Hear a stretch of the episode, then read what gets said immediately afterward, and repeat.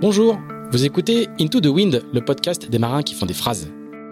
Into the Wind est produit par Tip Shaft, le média des professionnels et des passionnés de voile de compétition. Tip Shaft, ce sont deux newsletters hebdomadaires en français et en anglais, des podcasts, des événements, des formations ainsi qu'un festival de films et un studio de production de contenu que vous pouvez retrouver sur tipandshaft.com. Je suis Pierre-Yves Lotrou et je vous souhaite la bienvenue dans ce nouvel épisode d'Into the Wind.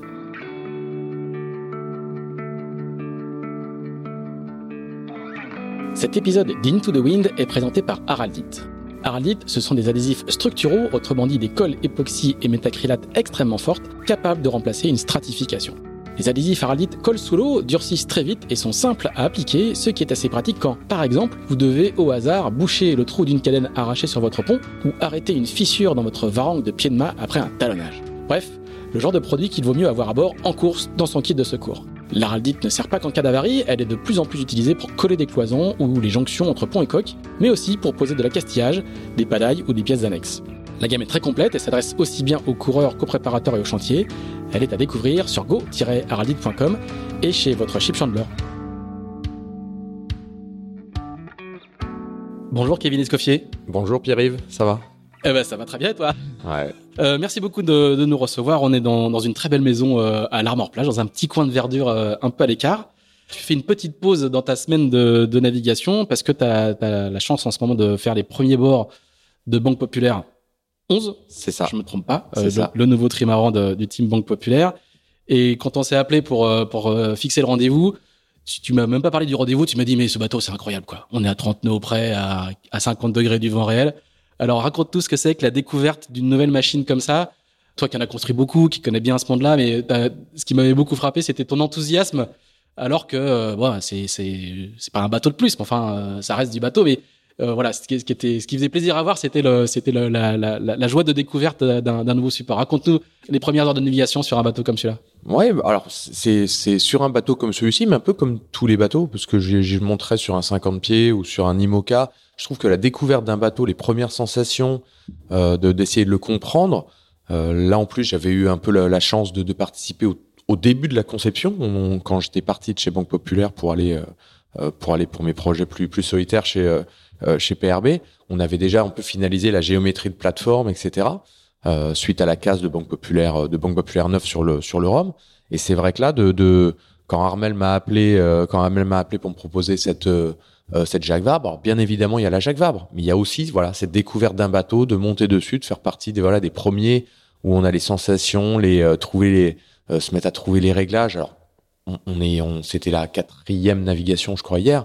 On n'est pas encore dans le réglage dans le réglage fin, mais déjà voilà, tu arrives à comprendre comment le bateau fonctionne. Euh, et puis encore une fois, de, de barrer ces bateaux-là, faut faut rester conscient que c'est c'est une c'est une chance. Un quand privilège, même, quoi. Ouais, ouais c'est c'est vraiment une chance.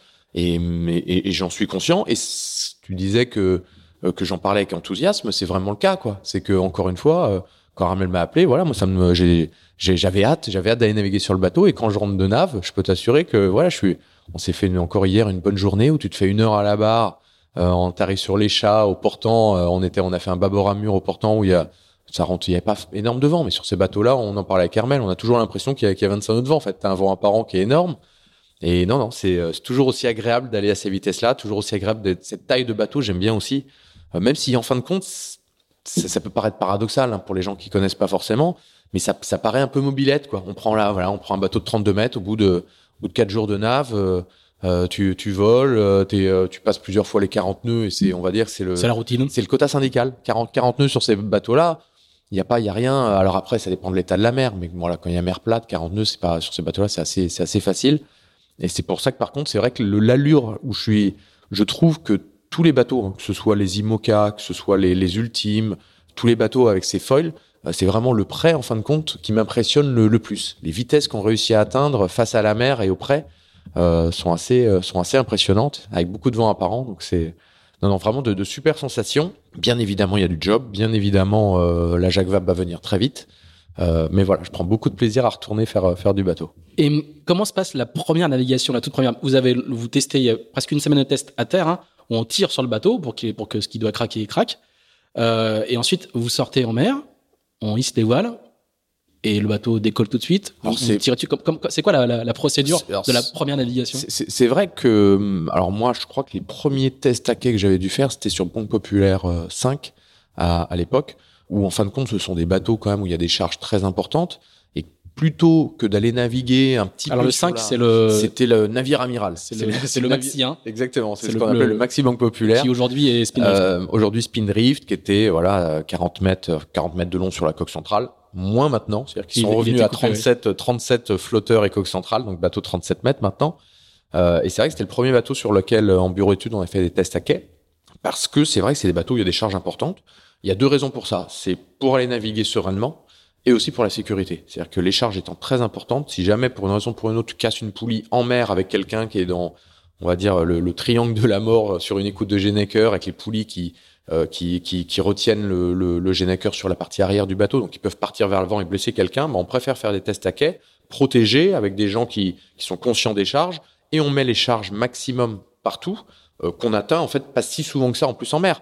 Mais une fois qu'on a fait ça, je trouve qu'on va naviguer de façon sereine, on n'hésite pas à aborder, on n'hésite pas à mettre tout de suite les tensions de chute, et ça permet tout de suite d'avoir des, des repères aussi. Et, et donc du coup, quand on va naviguer, ben, on attaque tout de suite de façon euh, plus euh, plus sereine et aussi en sécurité, ce qui est quand même ce qui est quand même aussi pas négligeable.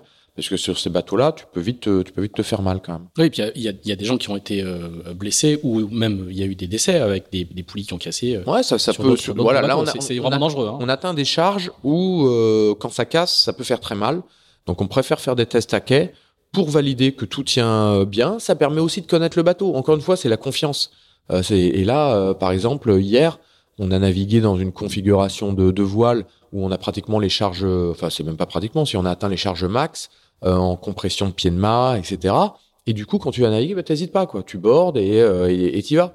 Et donc du coup, t'as, t'as, t'as, c'est, c'est c'est une sorte d'investissement ces tests à quai. C'est-à-dire que c'est, c'est quelques jours de tests à quai où tu vas pas naviguer, te permettent ensuite, quand tu vas naviguer, de progresser beaucoup plus vite. Donc c'est c'est pas du temps du tout de perdu. Au contraire, c'est du temps de gagner ensuite en navigation pour aller pour aller à l'essentiel. Et la première nave, du coup, donc euh, on vous hissait les voiles. On hisse les Elles voiles. ont été ici une fois, une fois à quai quand même. pour- ouais, pour Bah, alors les, les tests à quai, on les fait sans les voiles. Ouais, mais, elles- mais Euh, vous- et ensuite on les on les met on les met au port et directement on déroule et puis c'est parti. On a on a aujourd'hui euh, tu tu vas dans le cockpit de Banque Populaire, euh, t'as des t'as des tableaux de, de réglage qui sont issus dans un premier temps des VPP donc les, les logiciels de prédiction de de, de vitesse vitesse. et également de simulateurs. Alors C'est-à-dire que tu as un tableau de réglage, on va dire, issu euh, euh, des architectes, et tu as un tableau de réglage issu du team qui a utilisé un simulateur qui représente le bateau. Alors, il y a un petit, mais même en simulateur, maintenant, il commence à y avoir un peu de houle, etc., où ils ont trouvé des réglages où ils disent, bah, attends, par rapport au VPP, en termes de comportement, on préfère ça. Donc, ça nous permet d'avoir une base de, une base de départ Le bateau arrive un petit peu pré-réglé, quoi. En tout cas, il y a Exact. avec avec avec un avec une un, guide de avec un guide d'utilisation quoi. un tuning euh, guide. ouais, exactement. T'as un, t'as un tuning guide, t'as un guide d'utilisation, et donc du coup, ça te permet. Et après, tu tournes autour de ça pour aller chercher ce que ce que ce que tu souhaites. En- encore une fois, dans dans le bateau aujourd'hui, l'état de la mer fait, euh, si t'as une mer un peu de derrière, si t'as une mer de face, euh, fait que qu'à la fin, t'as toujours euh, et c'est ça qui est passionnant, c'est que en, plus des données on va dire que tu as que tu étudié même si aujourd'hui les simulateurs deviendront peut-être dans, dans, dans, dans le futur encore plus précis mais aujourd'hui on a encore besoin de ce paramètre euh, sensation euh, pour pouvoir aller chercher euh, les, les ajustages euh, finales. Et ça je pense que c'est euh, euh, c'est ce qui est c'est ce qui est c'est cette sensation là qui est géniale. C'est de réussir peut-être à se dire ah tiens là euh, l'idéal dans le simulateur dans le VP c'est ça mais moi j'ai la sensation qu'il faut faire un petit peu différent et quand tu réussis à aller un peu plus vite que, que ce qui est prévu, c'est aussi, passionnant. C'est valorisant en plus. Un, un- un tout petit mot justement sur le, le rôle de plus en plus important. On va parler un tout petit peu technique, mais le- les simulateurs euh, numériques prennent de plus en plus de poids dans le design des bateaux, la conception des bateaux et aussi dans le réglage et le pré-réglage des, des, des- des bateaux. Ça, c'est vraiment un mouvement euh, hyper important dans le monde euh, du design de, de bateaux. hein. Partout, de la coupe à, aux IMOCA en passant par les ultimes, c'est devenu un outil incontournable. Et ils commencent, ils arrivent de la coupe, donc mer plate, et ils commencent à intégrer la dimension état de la mer. Ouais, c'est ça. Alors il y a plusieurs simulateurs. Euh, ça dépend aussi où tu veux mettre euh, euh, où tu veux mettre le curseur. à la fois en termes aussi de, capacité de capacité de calcul derrière, parce qu'il faut imaginer que c'est un, gros ordinateur. C'est comme un jeu vidéo. Faut, pour, pour résumer, c'est un jeu vidéo comme ce qu'on peut utiliser pour, pour pour faire de la voiture sur circuit, etc. Qui et dans ce simulateur, on, on précalcule euh, on précalcule les coques, les appendices. Euh, ces coques, ces appendices arrivent avec, on va dire, euh, plus une sorte de gros tableur Excel dans lequel on va lui dire, bah, en fonction de telle vitesse, tel angle d'attaque, le, c'est ce qu'on appelle les surfaces de réponse. Euh, l'appendice va avoir lui euh, tel euh, tel effort de poussée, tel telle traînée, et lui, l'algorithme du logiciel, pour une assiette du bateau donné, pour une configuration du bateau donné, va aller chercher chacune de ces valeurs, va le rentrer dans une dans une équation pour à la fin donner un comportement du, du, bateau c'est pas recal tout n'est pas recalculé en temps réel. Ce serait un petit peu donc voilà, on, précalcule euh, le bateau, on rentre une configuration un petit peu comme quand on choisit une voiture, on va dire, tu choisis la Porsche, la Ferrari, la Lambo euh, dans un dans un logiciel, euh, dans un dans un jeu de voiture, c'est exactement ça. Tu choisis tel bateau, telle configuration d'appendice, et ensuite tu peux régler ton bateau en temps réel.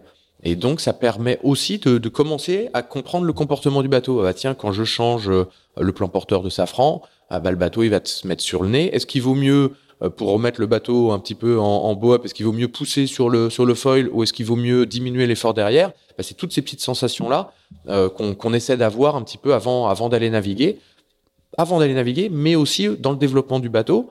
Euh, on va réajuster les paramètres dans ce calculateur, dans ce simulateur.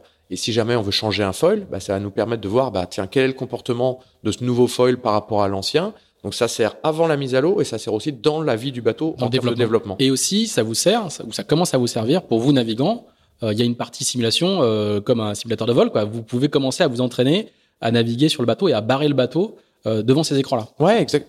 Je, pense que c'est pas encore au niveau de la coupe où on a pu voir euh, sur la coupe de l'América qui font carrément un bateau sur vérin hydraulique avec les gens qui peuvent régler, etc. Avec tout l'équipage en fait sur le bateau.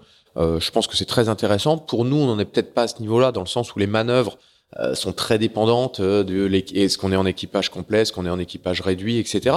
Mais ça permet quand même d'appréhender le bateau et, et, et de l'imaginer un petit peu comme quand on se fait des, des fiches manœuvres euh, à terre avant, avant d'aller naviguer. Ça permet quand même de, de, le prendre, de le prendre en main. Et ça, et, encore une fois, ça va, ça permet aussi de, de réduire le, le temps de, de conception. Euh, moi, ce que je trouve toujours impressionnant sur ces, sur ces bateaux-là, c'est qu'on construit une machine quand même qui est, qui est, très compliquée dans un, dans un laps de temps assez réduit.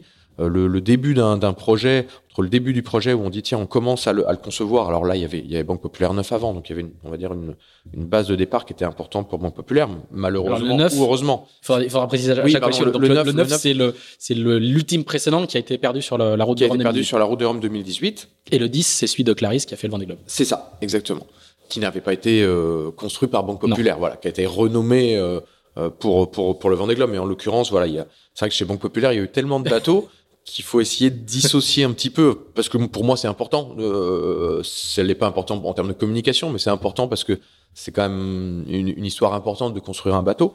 Et voilà, chez, Banque Populaire, dans ces chiffres, il y a quelques bateaux, par exemple le 7, euh, avec lequel Loïc Perron euh, gagne la route du Rhum, on va dire malheureusement pour Armel qui s'était blessé peu de temps avant.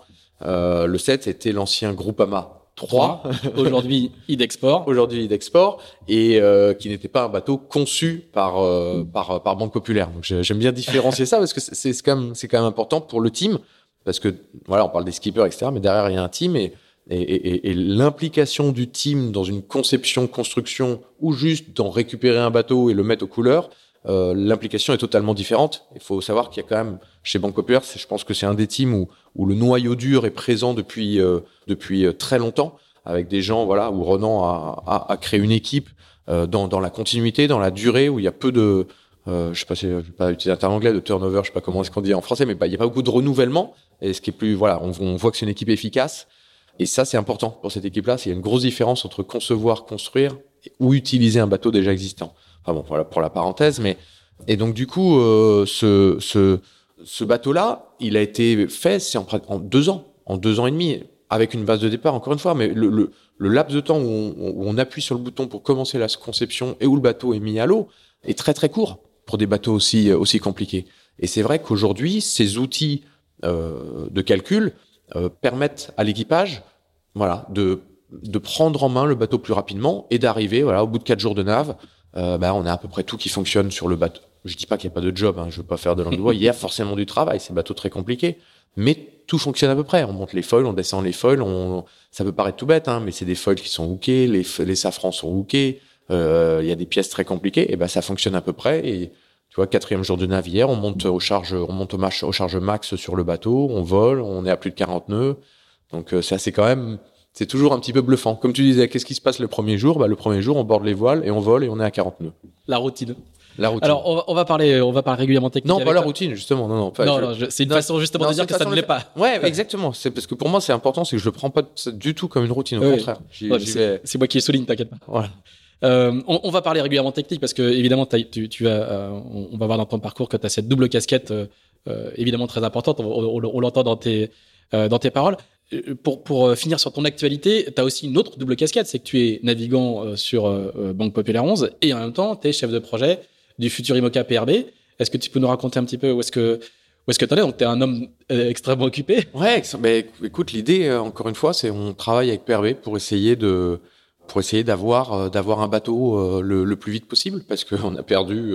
on parlait des différents des différents banques populaires. PRB pour le coup a plusieurs bateaux aussi. Il y a eu beaucoup de bateaux dans son histoire de la voile. Je pense que euh, le, le point commun avec aujourd'hui avec ces deux projets, c'est qu'entre Banque Populaire et PRB, euh, bah, t'as un peu euh, t'as un pan d'histoire de, de, de la De la voile, de la de la course au large, euh, parce que voilà course au large euh, française quoi. Euh, c'est euh, deux entreprises euh, qui euh, qui sont passionnées par la voile, euh, qui ont donné leur chance à énormément de, de personnes avec euh, beaucoup de, de beaux bateaux qui ont tous une qui ont tous eu de, de belles histoires. Et aujourd'hui, voilà, je travaille euh, je travaille fort depuis que je suis rentré euh, depuis que je suis rentré de mon, mon périple euh, qui s'est terminé un peu trop tôt euh, pour pour essayer d'avoir un projet dès l'année prochaine. Euh, dès j'aimerais bien j'aimerais bien voilà Route du Rhum Route du Rhum 2022. Donc euh, voilà, je travaille fort là-dessus. Alors tu peux raconter raconte ce que tu peux nous raconter. Donc euh, il faut trouver un bateau, il faut trouver euh, Ouais, une exactement. équipe. Donc c'est ce que tu es en train de, C'est ce qui est pas facile. C'est ce qui est pas facile, c'est qu'à partir du moment où tu plus de bateau euh, et où tu as un partenaire qui, qui, qui t'annonce au retour de donc de, de Vendée Globe 2020 bah, que on va on va continuer euh, et qu'ils vont continuer avec toi. Eh bien, euh, je pense qu'il faut il faut aller le plus vite possible, on va dire, pour euh, pour pouvoir les, les, rétribuer de, de cette de cette de cette confiance. Après, ce qui est pas simple, c'est que euh, aujourd'hui, c'est des budgets, les budgets IMOCA ne font que euh, que augmenter. C'est c'est normal, hein, c'est comme ça, c'est la c'est la vie, c'est la- c'est l'inflation, euh, et que et que PRB reste une une PME, même si c'est une grosse PME, mais voilà, ça reste une PME et qu'il faut essayer de trouver à la fois un projet cohérent euh, financièrement et également cohérent en termes de timing. Euh, C'est-à-dire que tu plus de bateau, donc il faut vite retourner, euh, il faut vite retourner naviguer parce que on sait que pour le Vendée Globe, il faut il faut beaucoup naviguer, il faut avoir un bateau fiable. Il faut aussi que PRB, à partir du moment où ils, où ils remettent des sous pour pouvoir avoir un bateau, bah, il faut aussi aller faire les courses euh, parce qu'il n'y a pas voilà, il y a pas que le Vendée Globe. Et je pense que le d'être- présent, d'essayer d'être présent à la Route du Rhum 2022, ça ça ça, ça permettra euh, d'avoir un bateau fiable euh, et performant parce que pour le Vendée Globe 2024. Ouais, parce que ces, ces bateaux-là, encore une fois, euh, c'est pas simple de trouver comment aller vite en six mois. Je pense que c'est pas suffisant. Il y a énormément de développement à faire, énormément de façons de, d'apprendre à naviguer. Et voilà, ça passe par là. Donc, euh, j'espère qu'on sera capable d'annoncer prochainement quelque chose, euh, quelque chose de, de positif avec euh, avec PRB. En tout cas, je travaille fort, euh, je travaille fort pour ça. Bon, le, le- on, on a t'as, t'as un timing d'annonce? On en saura, on en saura plus dans. Euh, j'ai pas de timing d'annonce pour le moment. C'est, c'est PRB qui a la main là-dessus. Moi, je me concentre plutôt euh, sur le fait de, d'essayer de euh, d'essayer de, de, de créer une équipe et de créer euh, et de créer une solution technique qui permet, comme je le disais, à la fois de maîtriser les coûts et d'être présent sportivement aussi, parce que euh, parce oui, c'est je- pas un je- Vendée je- Globe d'aventurier. Non, non, je, non, non, non, je conçois. Alors, pas, pas, Non, mais c'est dit sans il y a pas Non, de manière non. péjorative. Hein, non, non, non, ah non, mais il y a aucun, non, je, je, je, c'est pas ce pas ce que j'allais dire. Euh, je dis simplement que c'est une, c'est quand même une part d'aventure. Euh, je- ce que j'ai vécu dernièrement, ça, ça en est l'exemple. Euh, Il y a une part d'aventure là-dedans, mais je ne vais pas que pour faire l'aventure, quoi. C'est que j'y vais d'abord, d'abord pour le sport. Euh, aventurier au sens, euh, je suis un peu contemplatif, j'aime beaucoup être en mer, euh, et qu'il faut pas non plus, par rapport à la vie de tous les jours, d'aller faire le vent des globes. C'est une sorte d'aventure. Non, mais ce que, ce, ce- c'est pas facile parce que le mot aventure, on, en, voile, c'est vrai qu'il y a des fois on dit, euh, on, on, essaie d'opposer le côté aventure ou le côté sportif. Euh, on peut faire du sport dans l'aventure. Ça reste une aventure au sens littéral du terme. Oui, oui, ouais, exactement, au sens littéral du terme. Après, souvent, on dit, euh, on dit aventure pour les gens qui vont un petit peu. Hmm. Je, je veux pas être méchant, mais avec, avec un objectif sportif. Avec moins d'objectifs sportifs et plus, on va dire, pas, pas en balade, mais c'est pas facile à dire, mais voilà, j'ai hmm. un peu de mal avec ce, j'ai un petit peu de mal avec voilà, c'est que même même ceux qui compris, vont, pas. voilà, mais même ceux qui vont pour gagner, ça reste un petit peu une part d'aventure pour eux, ou au sens où c'est pas la routine quoi. Oh, euh, t'es es là pour le pour l'incarner de manière euh, ouais oui exactement hein. parce qu'on voit qu'il peut il peut se passer des choses pour pour plein de personnes ou... alors on, on, est on est en train de parler de, de ce qui s'est passé sur le dernier Vendée Globe pour toi on, on, en parlera à la fin paradoxalement ouais, puisque beaucoup de gens toi t'en as beaucoup déjà beaucoup parlé et puis ça a été ça a été très très couvert mais là, on va faire l'inverse. Tu connais le principe d'Into the Wind. On va, on va repartir en arrière. On va repartir une petite quarantaine d'années en arrière euh, du côté, du côté de Saint-Malo. Tout ça commence, on va dire, par le, la, la sorte d'atavisme familial avec un père qui est très présent, euh, dont, tu, dont tu vas nous parler forcément, qui est assez connu dans, le, dans ce monde-là. Est-ce que euh, quand on est le, l'un des trois fils de Francky Vescoffier, euh, donc marin pêcheur et coureur, est-ce qu'on est programmé pour faire du bateau ou, ou est-ce qu'il y a quand même une part de une toute petite part de hasard? Euh, je, pense qu'on est programmé pour, euh, pour, être, euh, pour être proche de l'eau et avoir un contact avec l'eau important. Moi, je suis né, donc, comme tu le disais, à Saint-Malo. Je suis né à Saint-Malo en 80. c'est une, une, ville fantastique déjà. alors maintenant, j'habite j'habite l'Armor-Plage, le, enfin on va dire dans, Lorient agglomération. voilà, la, la, la région lorientaise. Et j'y suis et j'y suis très bien. J'y suis très bien parce que voilà, c'est. Mais mais quand tu vas te balader à Saint-Malo, c'est vrai que tu lèves la tête. Euh, la baie de Saint-Malo, euh, t'as fait la Québec-Saint-Malo. Oui. Euh, donc tu sais ce que c'est qu'une arrivée euh, en baie de Saint-Malo. Il y a quand même peu d'endroits dans le monde où quand t'arrives, t'as quelque chose aussi joli. T'as ces ambres, t'as as les intramuros quand t'arrives, l'entrée de la Rance, la cité d'Alette, la tour Solidor. C'est un coin qui est juste beau quoi. t'as 13 mètres de marnage, le, le euh, c'est voilà, c'est tout le temps en train de changer, les cailloux, le Cap Enfin, je, je, pourrais le citer, ta Chauset. je pourrais en parler très longtemps. Non, c'est vraiment fantastique. Et, et c'est là où j'ai euh, j'y ai passé euh, toute mon enfance avec mon père qui est, qui est marin pêcheur, mais, mais en fait, il a été marin pêcheur par amour de la mer. C'est-à-dire que avant avant d'être marin pêcheur, il a fait il fait de, de la voile. Euh, il avait commencé, il avait été, il passait, en fait, il est issu de la région parisienne, mon père, comme comme ma maman. Et il venait passer euh, tous ses étés en vacances euh, à Port-Mer euh, au Saint-Malo. son père, son père avait des, avait des, avait des bateaux. Donc il a commencé à naviguer très tôt. Et à 18 ans, il était skipper. il avait pris, il avait emprunté le bateau de, de, de, de son père, un plan cornu en bois, ketch, pour aller faire le triangle atlantique 75-76. Donc c'était Saint-Malo, Saint-Malo, Cape Town, Cape Town, Rio, Rio, Portsmouth. Donc à l'époque, c'était un, un, un, joli, un joli périple.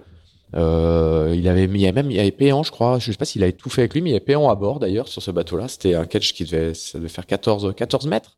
Euh, le bateau était pratiquement euh, tout neuf, donc euh, à peine, à peine, à peine dépucelé. Donc je crois que ça devait prendre l'eau de, de temps en temps un petit peu par les bordées. Et après, il a fait un petit peu, voilà, on va dire skipper professionnel. Quand on dit skipper professionnel, dans, dans la voile, c'est pas forcément skipper de, de bateau de course, mais c'est les gens qui peuvent aller, on va dire, balader du monde, mhm. etc. C'est comme ça qu'il rencontre, c'est comme ça qu'il rencontre ma mère, euh, qui venait de Paris avec son entreprise, en gros, en comité d'entreprise et qui avait loué, euh, euh, qui avait loué un bateau à, à Saint-Malo qui, qui le skippait, qui le skippait lui. donc ça, je crois que ça n'a pas changé. Hein. Ça, ça ces, ces rencontres-là, ça arrive encore aujourd'hui sur sur des bateaux. Et après, il s'est dit, à l'époque, c'était pas si simple que ça de vivre en tant que. que... Oui, le, le secteur, on parle, on parle de la fin des années 70. Ouais, pas, le secteur n'est pas du tout structuré. Exactement. Hein. Tu, quand tu revois des photos, il y a encore les gars qui partent naviguer euh, en jean, jean pas de def et en t-shirt, euh, t-shirt, t-shirt moulant euh, avec gauloise, gauloise sur le sur le t-shirt. Donc, quand tu regardes ça aujourd'hui, c'est, tu dis, ça a un petit peu, ça a un petit peu évolué. Mais, mais, mais en tout cas, tout ça pour dire que, que mon père était un passionné de la mer et il s'est mis à faire la pêche pour vivre de la mer. Euh, c'était parce qu'il aurait pu reprendre l'entreprise familiale, euh, ce qu'a fait ce qu'a fait mon oncle euh, mon oncle Robert à à, à, Paris.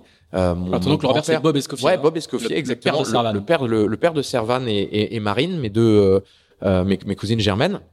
Et donc lui, il avait il a repris l'entreprise familiale. Mon père avait travaillé un petit peu dedans en amont. en même temps, et mon père a dit non, c'est pas pour moi. Je vais aller vivre de la pêche à, à Saint-Malo. Et, et, donc du coup, voilà, moi je, suis, je suis né. Mon père était, euh, était marin pêcheur. Je me rappelle d'un d'un petit bateau. À l'époque, il avait racheté un bateau dans une vasière. il, se, devait se lever la nuit, tu vois, en vélo pour aller pour aller éponger le bateau parce que ça prenait l'eau. Il avait mis une voile dessus pour pour moins consommer de gasoil ou rentrer rentrer plus vite. Ça, ça rendait aussi un bateau marin parce qu'une voile ça stabilise le bateau. Et voilà, je me rappelle de ça. Moi, quand, quand j'étais gamin, euh, j'étais, j'étais pas haut. Hein. Il m'emmenait, il m'emmenait à la pêche. J'avais, euh, euh je sais pas, j'avais entre à peu près quand j'ai, quand je, enfin pas, quand je savais marcher, mais on va dire entre 6, 6 et 8 ans, quand tu commences à pouvoir aller sur un bateau. Et je me rappelle, moi, dans, parce que tu avais une petite bijou, tout allait avec les matelots, euh, et mon père, on rentrait dans cette petite bijou pour aller sur zone de pêche, qui était souvent les Maquis à Saint-Malo, qui est un plateau rocheux entre Saint-Malo et, et, et pour ceux, pour ceux qui connaissent le coin, euh, puisqu'il y a une zone connue pour l'araignée, le tourteau et, et, le, et le homard. Et je me rappelle, je voyais la chaîne de la chaîne de la petite barre à roue, tu vois, t'es à hauteur, t'es à hauteur de la chaîne, faut pas mettre les doigts. Et à l'époque, voilà, j'allais, il m'emmenait déjà faire ça, quoi. Donc, euh, et c'est vrai que pendant les vacances, l'été, j'allais faire, j'allais faire un peu matelot sur les sur les bateaux de pêche. Et euh, mais c'était pas mon truc, au sens où j'y allais, j'aimais passer du temps sur l'eau, mais à l'inverse de, d'un, de mes frères, j'ai, deux frères, Loïc qui est euh, qui a racheté l'armement de pêche de mon père et, et Yannick qui est plutôt tourné vers le vers le rugby. Euh, Loïc adorait ça et, était fait pour être pour être pêcheur, on va dire. Euh, c'est des métiers où il faut être fait pour quoi. C'est que c'est des métiers où tu fais pas tu fais pas semblant, ça prend. Et, et moi, c'était pas. Euh, j'y allais, j'y allais pour me faire des sous, j'y allais parce que même si ça me plaît pas forcément, je suis pas forcément du style à, dire à dire à dire à dire non. Et puis ça, forge, ça forge un petit peu aussi. Voilà, je me souviens, tu vois, tu te fais, tu te fais réveiller un petit peu tôt. Euh, tu pars de nuit, euh, tu vas te coucher dans un sac de couchage un peu humide euh, et tu te fais réveiller, tu sais, un petit coup de, de klaxon ou de corde de brume quand t'arrives quand t'arrives sur la première filière et puis t'enchaînes t'enchaînes la journée. On faisait ça, on faisait les livraisons, on faisait les livraisons de de crabes. Où ça, ça, ça, ça, ça, par contre, je trouvais ça génial.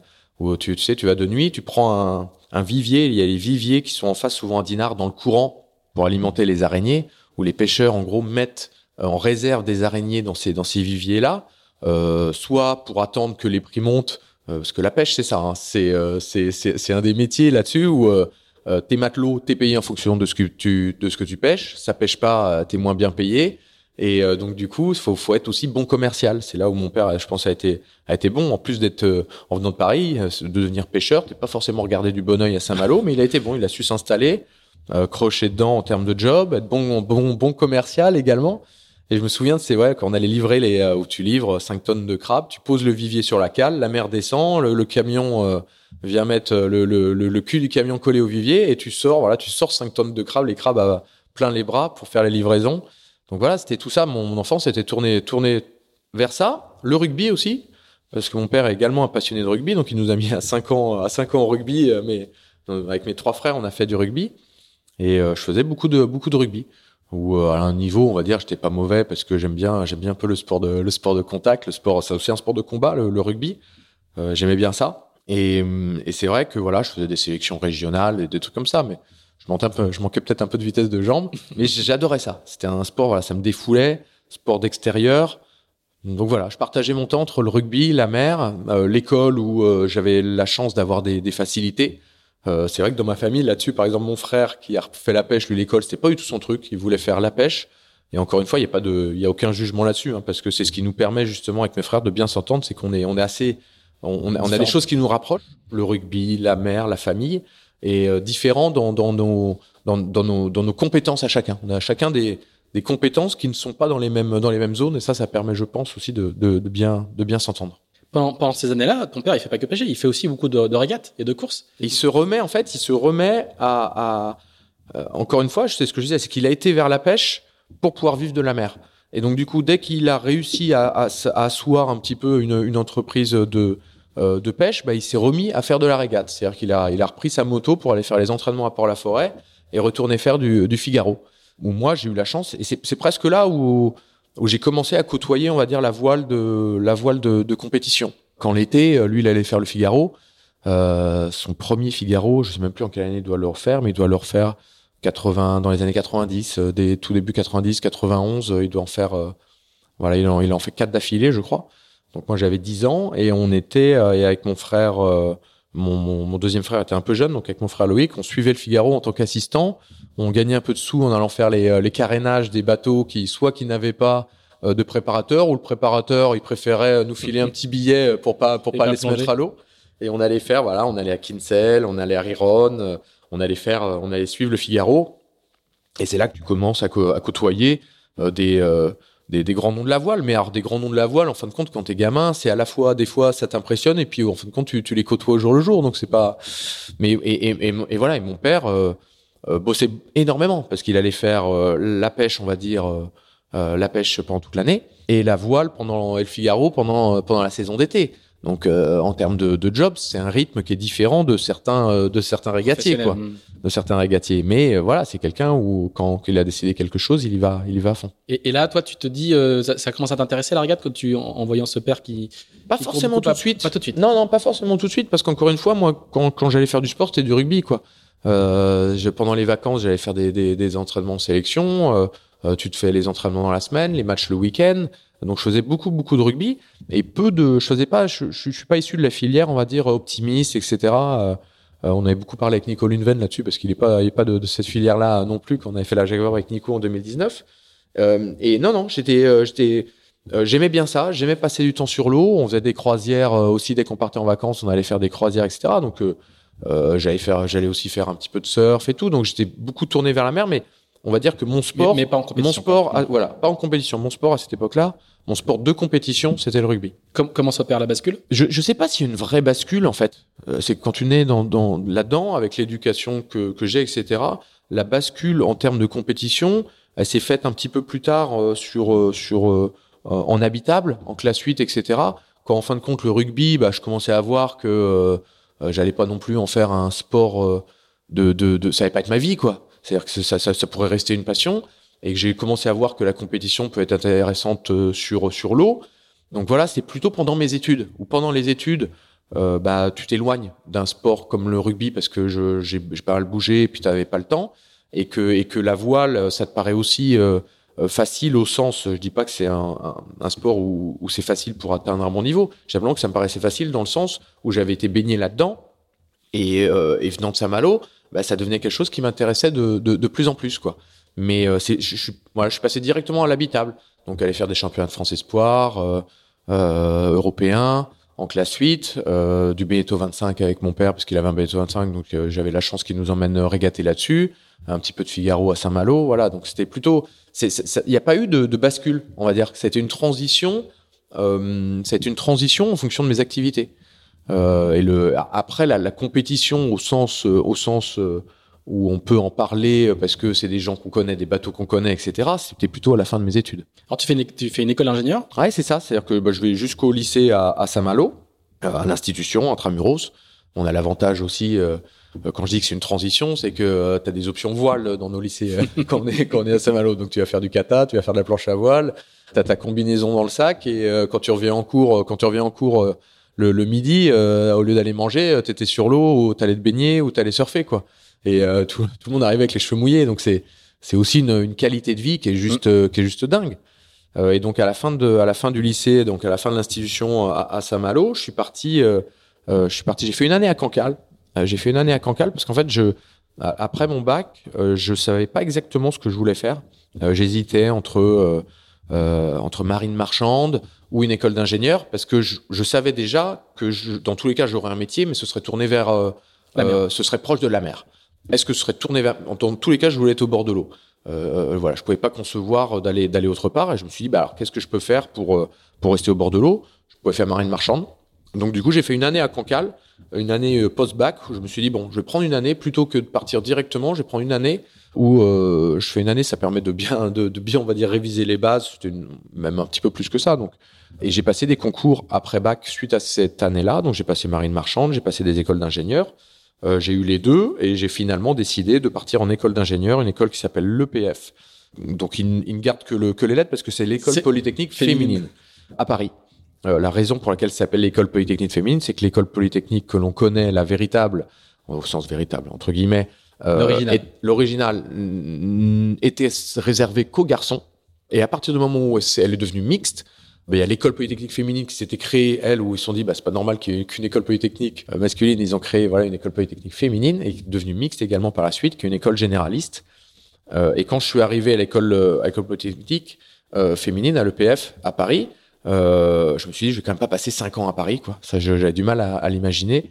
Donc du coup, j'ai postulé, j'ai bossé super fort la première année parce que j'ai postulé pour ce qu'on appelle une formation bidiplômante, où tu pars en gros, t'alternes entre la France et le, et le, le, Canada. Alors le Canada, il y avait d'autres écoles, hein. tu pouvais aller en Allemagne, tu pouvais aller aux États-Unis, mais en l'occurrence, ce qui m'intéressait, la mécanique des matériaux et des structures, fallait aller, fallait aller là-bas. Et donc du coup j'ai bossé, j'ai fait une première année, euh, une première année euh, à l'école où j'ai bossé très très fort parce que pour pouvoir être pris, il fallait être quand même c'est des promos où tu as 180 personnes, faut être euh, plutôt très en haut de la mm-hmm. promo pour pouvoir avoir le droit de partir parce que c'est sur dossier.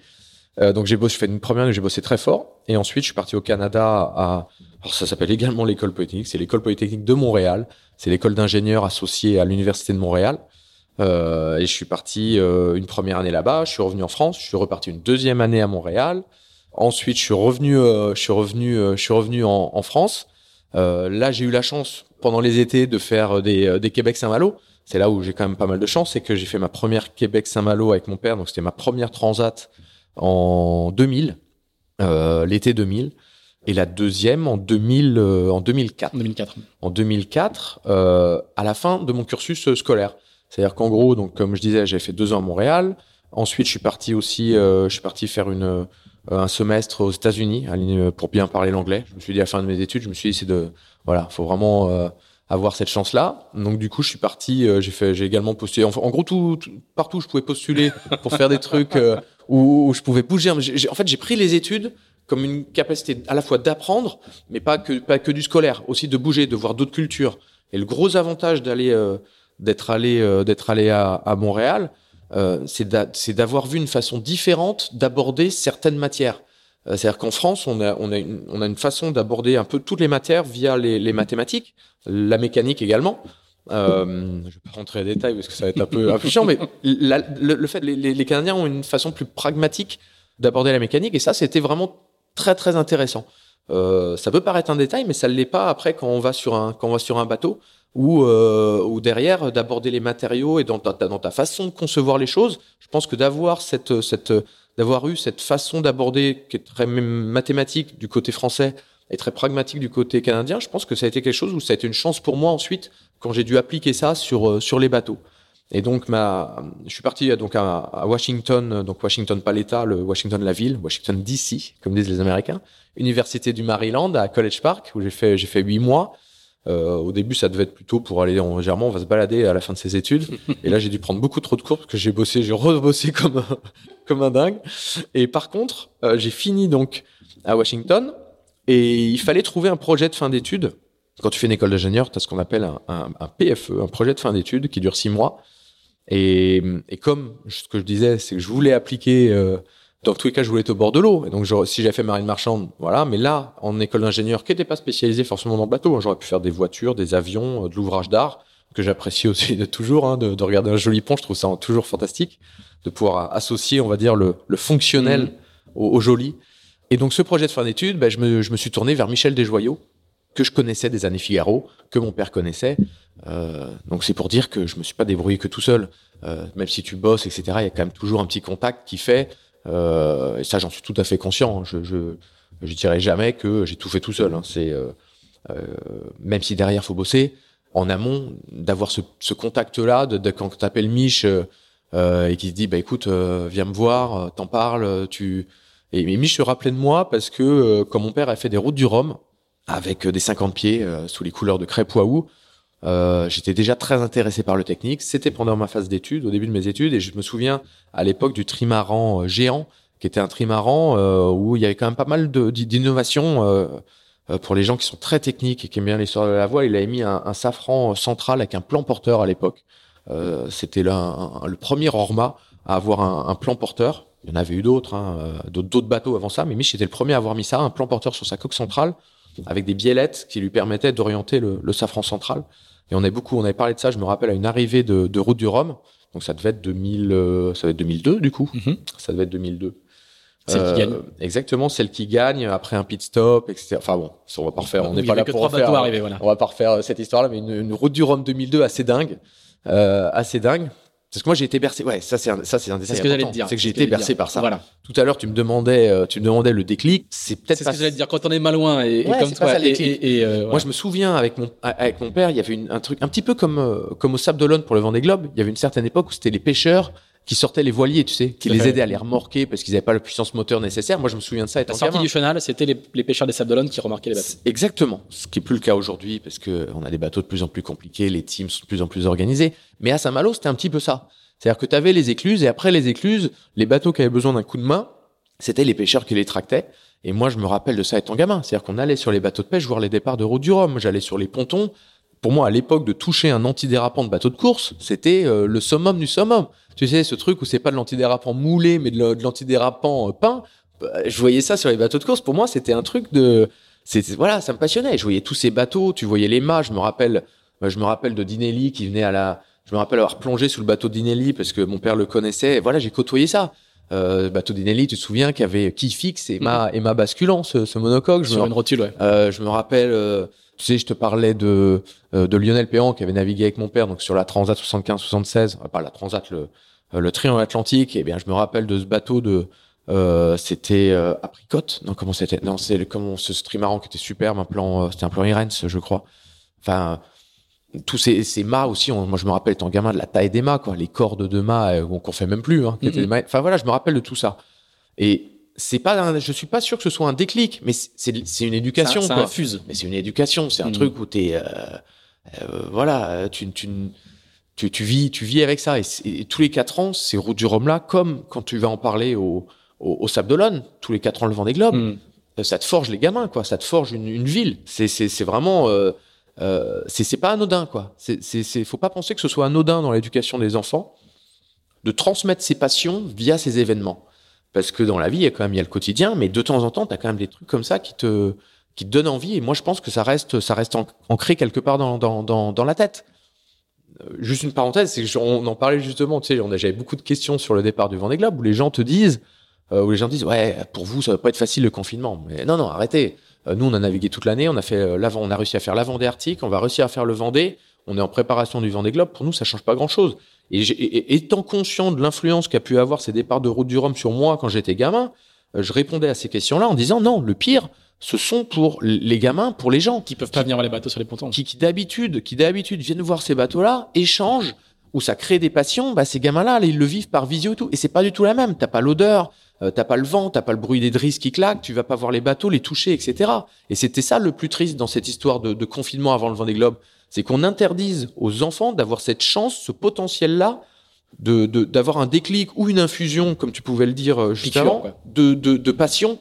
Et c'est ça le plus triste dans, dans, dans, dans, dans l'affaire. C'est que, enfin bon, on va pas rentrer dans ce problème-là, mais c'est, c'est ça, ouais, c'est. Et donc du coup, euh, pour en revenir là où on en était, 2006, c'est euh, 2004. 2004, pardon. 2004. Euh, Je contacte euh, Mich en lui disant, bah écoute, je suis euh, là, je termine mon école d'ingénieur, euh, je vais chercher un projet de fin d'études.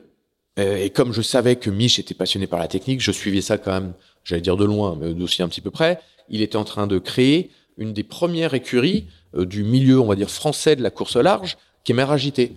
Donc c'était le premier à Port-la-Forêt à avoir un bâtiment euh, professionnel avec un team intégré, enfin des premiers.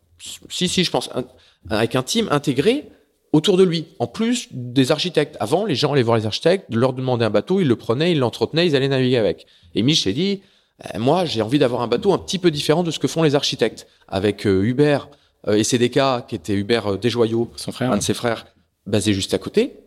Parce que Mich a plusieurs frères, il en avait un qui travaillait également dans l'aéronautique, ou quand on allait au Havre, tu sais, quand tu avais départ de Jacques Vabre, on allait voir les, les pièces, euh, euh, les pièces d'avion chez Airbus, les pièces en composite des, des, des avions. Donc, enfin voilà, il a, une famille passionnée par la technique. Et, euh, et donc du coup, Mich me dit, bah écoute, euh, ouais, parce que moi, euh, maintenant, là, mon idée, c'est d'avoir un bureau d'études intégré au sein de mon écurie, qui était les, qui et je pense que c'était vraiment un des premiers à avoir un bureau d'études intégré dans son écurie et propre à, à son, à son sponsor. Et donc du coup, en, je termine mes études à Washington. En gros, c'est la fin de mes études. Et là, je vais à Boston, arriver de la Transat anglaise. Mon père arrivait de la Transat anglaise, Géant arrivait de la Transat anglaise. Et plutôt que de finir mes, Il gagne, il gagne encore, je crois. hein. euh, mais je gagne, ouais, cette transat anglaise là. Et plutôt que de rentrer moi en avion euh, de mes études, la fin de mes études, je monte sur Géant, on convoie jusqu'à Québec. De Québec, je monte sur le bateau de mon père. On fait la Québec-Saint-Malo. J'arrive à Saint-Malo, on prend la voiture et on va pour la forêt où je commence pour projet de fin d'études de six mois euh, chez Mère Agité. Pas mal. Avec euh, avec Mich où euh, où euh, je me rappelle je dormais dans j'ai pas de j'ai pas trop de sous, je finissais mes études donc j'ai pas de sous du tout même à vrai dire. Où je finis mes études, je dormais souvent chez chez Mère Agité pour pour dix pour diminuer, tu vois, t'avais t'as ton euh, t'as ton petit salaire de Mère Agité, tu sais qui bah qui paye avec les stagiaires euh, logiquement. Et donc voilà, j'essayais d'économiser ça. Euh, Mich des fois même euh, m'invitait chez lui, etc. Et tu et, là, tu te mets à bosser et tu ne fais que ça, quoi. C'est ça qui est, et moi j'adore ça. J'adore cette, euh, ce truc de pas faire les choses à moitié, d'aller, d'aller à fond dans quelque chose. Et, et là, tu ne fais que ça. C'est-à-dire que tu, euh, euh, le matin, t'es réveillé par le premier qui arrive chez Mère Agité, et là, t'enchaînes ta journée et tu fais du bateau. Donc, euh, tu fais du bateau au sens la bureau d'études. C'est-à-dire que je me mets à dessiner. T'as la chance aussi d'aller faire un petit peu de bateau de temps en temps sur des bateaux fantastiques. Donc, je travaille sur des si pièces. vous êtes stagiaire euh, chez Kevin Escoffier, donc vous dormirez, Ouais. vous dormirez dans les locaux, Non, non, chacun fait ce qu'il veut. Mais moi, c'est vrai que j'ai un petit côté là-dessus. euh, un peu staccanoviste. Ouais, j'ai un petit côté où quand je pars dans un truc, j'y vais un peu à fond. Et donc là, je me mets vraiment, je bosse vraiment très fort, tu vois. Ou, au sens où je faisais mon projet de fin d'études exact, l'intitulé, c'était de dessiner une, une pièce, un, un nouvel émerillon euh, sur le mât de le mât 3 de Géant. Donc euh, j'ai beaucoup travaillé avec Hubert là-dessus, c'est-à-dire qu'on avait fait une un émerillon intégré dans le mât, directement moulé dans le mât, qui permettait de euh, de gagner en masse et en longueur d'étai. C'est très spécialisé, mais j'ai pas fait que ça. J'ai aussi fait des yeux de galopant euh, avec des rotules directement sur dans, dans un œil en titane qu'on venait directement mettre sur les câbles. Enfin, et là, je rentre dans du, c'est du détail, hein, Hmm. mais je rentre à fond dans la conception, comprendre le bateau. Je dessine des pièces. On avait fait une dérive avec des lèvres euh, composites euh, euh, souples. Je me souviens, la première fois qu'on avait pas avec Mich, il était venu avec moi. Mich s'était quand même déplacé pour faire ma soutenance de projet de fin d'études quand même à, à Paris, du coup. Euh, c'est pas toi, c'est pas tout le monde. Ouais. Mich, il a d'autres choses à faire quand même. Je me souviens, on avait pris le train et je me souviens qu'en revenant, on discute dans le train. On dit, Putain, mais machin, les dérives à trimmer, c'est quand même pas super propre. La jonction, lèvres souples. Alors le dossier, c'était un gros dossier. Les, mecs à l'atelier ils détestaient ça. La dérive, elle était, euh, c'était il y a du réglage. On a fait des lèvres souples avec euh, des, euh, avec où en fait on tirait, on mettait de l'effort sur les lèvres avec des petites biellettes à différents niveaux de la dérive, ce qui nous permettait de faire un trim différent du trimmer. Donc c'est le bord de fuite de la dérive qu'on oriente pour pour aller plus vite au près. Et on avait fait, on avait fait différentes biellettes qu'on réglait par là-haut avec des petits palans. Et donc, du coup, on pouvait partir de zéro au niveau de la coque, mettre le max de trim au milieu et zéro en bas pour générer le moins de vortex possible. Enfin, Donc, ce qui veut dire que quel que soit l'angle du trimmer, le- la, la jonction euh, avec Était le puits de parfaite, dérive ouais. était parfaite. ouais, exactement. Et ça permettait d'avoir des lèvres souples. Donc, ta jonction corps de dérive, bord de fuite était parfaite également. Enfin, dans, dans les faits, c'était un petit peu plus compliqué que ça. Donc, Et là, euh, c'est le plongeon, là, pour toi. Là, c'est les. Ah bah là, là, c'est- là, t'as trouvé, ah t'es au bon endroit. et Ah non, mais là, c'est parti. Ah non, mais euh, là, pour le coup, euh, mais déjà, je rentre en transat, je voyais que j'aimais faire du bateau, euh, et, et pendant mes, un petit peu avant ça, en fin de compte. C'est que là, c'était le plongeon, c'était la réalité. Mais avant ça, pendant, pendant mes études, je voyais que euh, j'avais fait un stage pour être sûr du coup. Mon, mon, mon- un des stages que j'avais fait en, en école d'ingénieur, j'avais été chez Bouygues Construction, Chili Mazarin, centre des ressources partagées, tu vois. Euh, parce que je me suis dit, attends, faut essayer. Et, et là, je suis revenu. Donc, le BTP euh, en banlieue parisienne. Ouais, BTP en banlieue parisienne. Là, je dis bon, c'est bon. non, non, mais c'était intéressant. Ouais. Franchement, c'était intéressant. J'ai fait le job, etc. Euh, euh, j'ai encore, j'ai encore eu des contacts. Mon, mon, mon, mon maître de stage à l'époque, tu vois, il a, il avait, envoyé un message chez Bank Pop. Je, je suis en contact, voilà. Je, mais là, tu te dis non, c'est pas pour moi. Mais je, non, je veux vivre au bord de l'eau et, et, et, et où appliquer tes connaissances, tes compétences, on va dire, parce que les connaissances d'ingénieur, c'est bateau de course. Je suis compétiteur. Tu vois, je venais du rugby, Mhm. comme je disais, je, je, ça un peu en moi, c'est que je suis compétiteur. J'aime bien le technique et j'aime bien la mer. Donc là, c'est là, c'était et donc c'est le, le- la, la question, c'était comment, comment y aller? Et avec Mich, je- avec ce projet de fin d'études, j'ai là, je suis rentré dans le milieu de la de la course au large et par une porte avec un- quelqu'un qui est passionné. Hmm. Quand je dis quelqu'un, c'est quelqu'un, euh, c'est quelques-uns. Parce que tu avais plusieurs personnes. Une des personnes aujourd'hui qui m'a le plus appris mon métier, euh, c'est euh, Hubert, euh, mon métier d'ingénieur. Mon métier, on va dire plutôt de- de- de- d'ingénieur relié au bateau, c'est Hubert Desjoyaux. Mm. Euh, Hubert Desjoyaux, qui était aussi un super bon régatier. Hein. On va pas là, on va, c'est pas deux heures qu'on va y passer, on va y passer des heures si on commence à parler des, on commence à parler des 40 pieds, etc. Mais Hubert, euh, je, on finissait à 23 heures dans son bureau euh, à faire du dessin, euh, à optimiser le mât, à optimiser. Moi, je commençais à comprendre comment fonctionnait un bateau, comment aussi, parce que mes études étaient orientées euh, euh, conception, mais là, je vois aussi comment c'est construit. Et, et ça, c'est important également de d'avoir toute, euh, toute cette chaîne-là. C'est-à-dire, tu conçois beaucoup mieux comment, quand, quand tu sais comment c'est construit Hmm. et tu navigues beaucoup mieux quand tu sais comment ça a été conçu et tu conçois mieux quand tu sais naviguer. Et toute cette chaîne-là, dans, dans un milieu où, comme je le disais au tout début, le, le temps de, de conception est très court pour y naviguer, euh, je pense que tu es bien meilleur concepteur. Et moi, je faisais pas euh, les coques en elles-mêmes, je suis pas architecte, mais tout ce qui allait autour. Euh, Aujourd'hui, je voilà, j'arrive à faire. Je, je pense, j'ai cette chance-là, c'est d'avoir fait navigant, conception et tout. J'arrive à te faire un bateau qui sait aller où je, je perçois déjà comment tu vas l'utiliser. Et donc, du coup, ça, ça aide ça permet d'avoir des bateaux qui, derrière, euh, sont plus faciles d'utilisation, quoi. Et donc, du coup, ouais, Hubert Desjoyaux, euh, qui, est, qui est malheureusement euh, décédé, aujourd'hui, c'est une des personnes dans mon parcours euh, qui m'a le plus appris. Ouais, qui m'a le plus mentor de, de, de, de- de plusieurs personnes. Hein. Ah bah ouais. C'était une Mais personnalité. parce que c'est euh, un passionné. importante, hein. Quand on parle de passionné, là, c'est peu dire. Et c'est quelqu'un qui aime partager, euh, qui est intellectuellement très très honnête. C'est-à-dire que c'est- le mec, il est pas dans la. Euh, alors, faut pas lui faire de crasse non plus. hein, Bon, c'est comme euh, ça, c'est comme à tout le monde. Mais ce que je veux dire, quand il, quand il voit qu'en face de lui, il a quelqu'un euh, qui est là pour apprendre, qui est passionné, etc. Il donne tout, quoi. Il t'explique tout. Il est pas en train, il est pas dans le calcul, en train de te dire, attends, je vais pas lui expliquer ça pour. Non, non. Et je me souviens de passer des, je- je- enfin, le nombre de soirées que j'ai passé où je retournais dans, donc, euh, parce qu'en fait, c'est des cas, c'était en face de mes ragités. Mhm. C'est-à-dire tu traversais le, la cour du chantier. Et euh, je bossais chez euh, Mich, j'allais euh, le soir euh, chez Hubert parce qu'on refaisait les plans, même les plans des architectes, etc. le soir pour les détails, jusqu'à 22, 23 heures. J'allais dormir et je recommençais le lendemain matin où euh, t'avais le premier qui arrivait à 6 heures, quoi. Et, et ça, cette période-là, t'a- t'apprends, mais là, t'as, ta courbe de progression, euh, comme on, comme on dit, elle est mais verticale, quoi.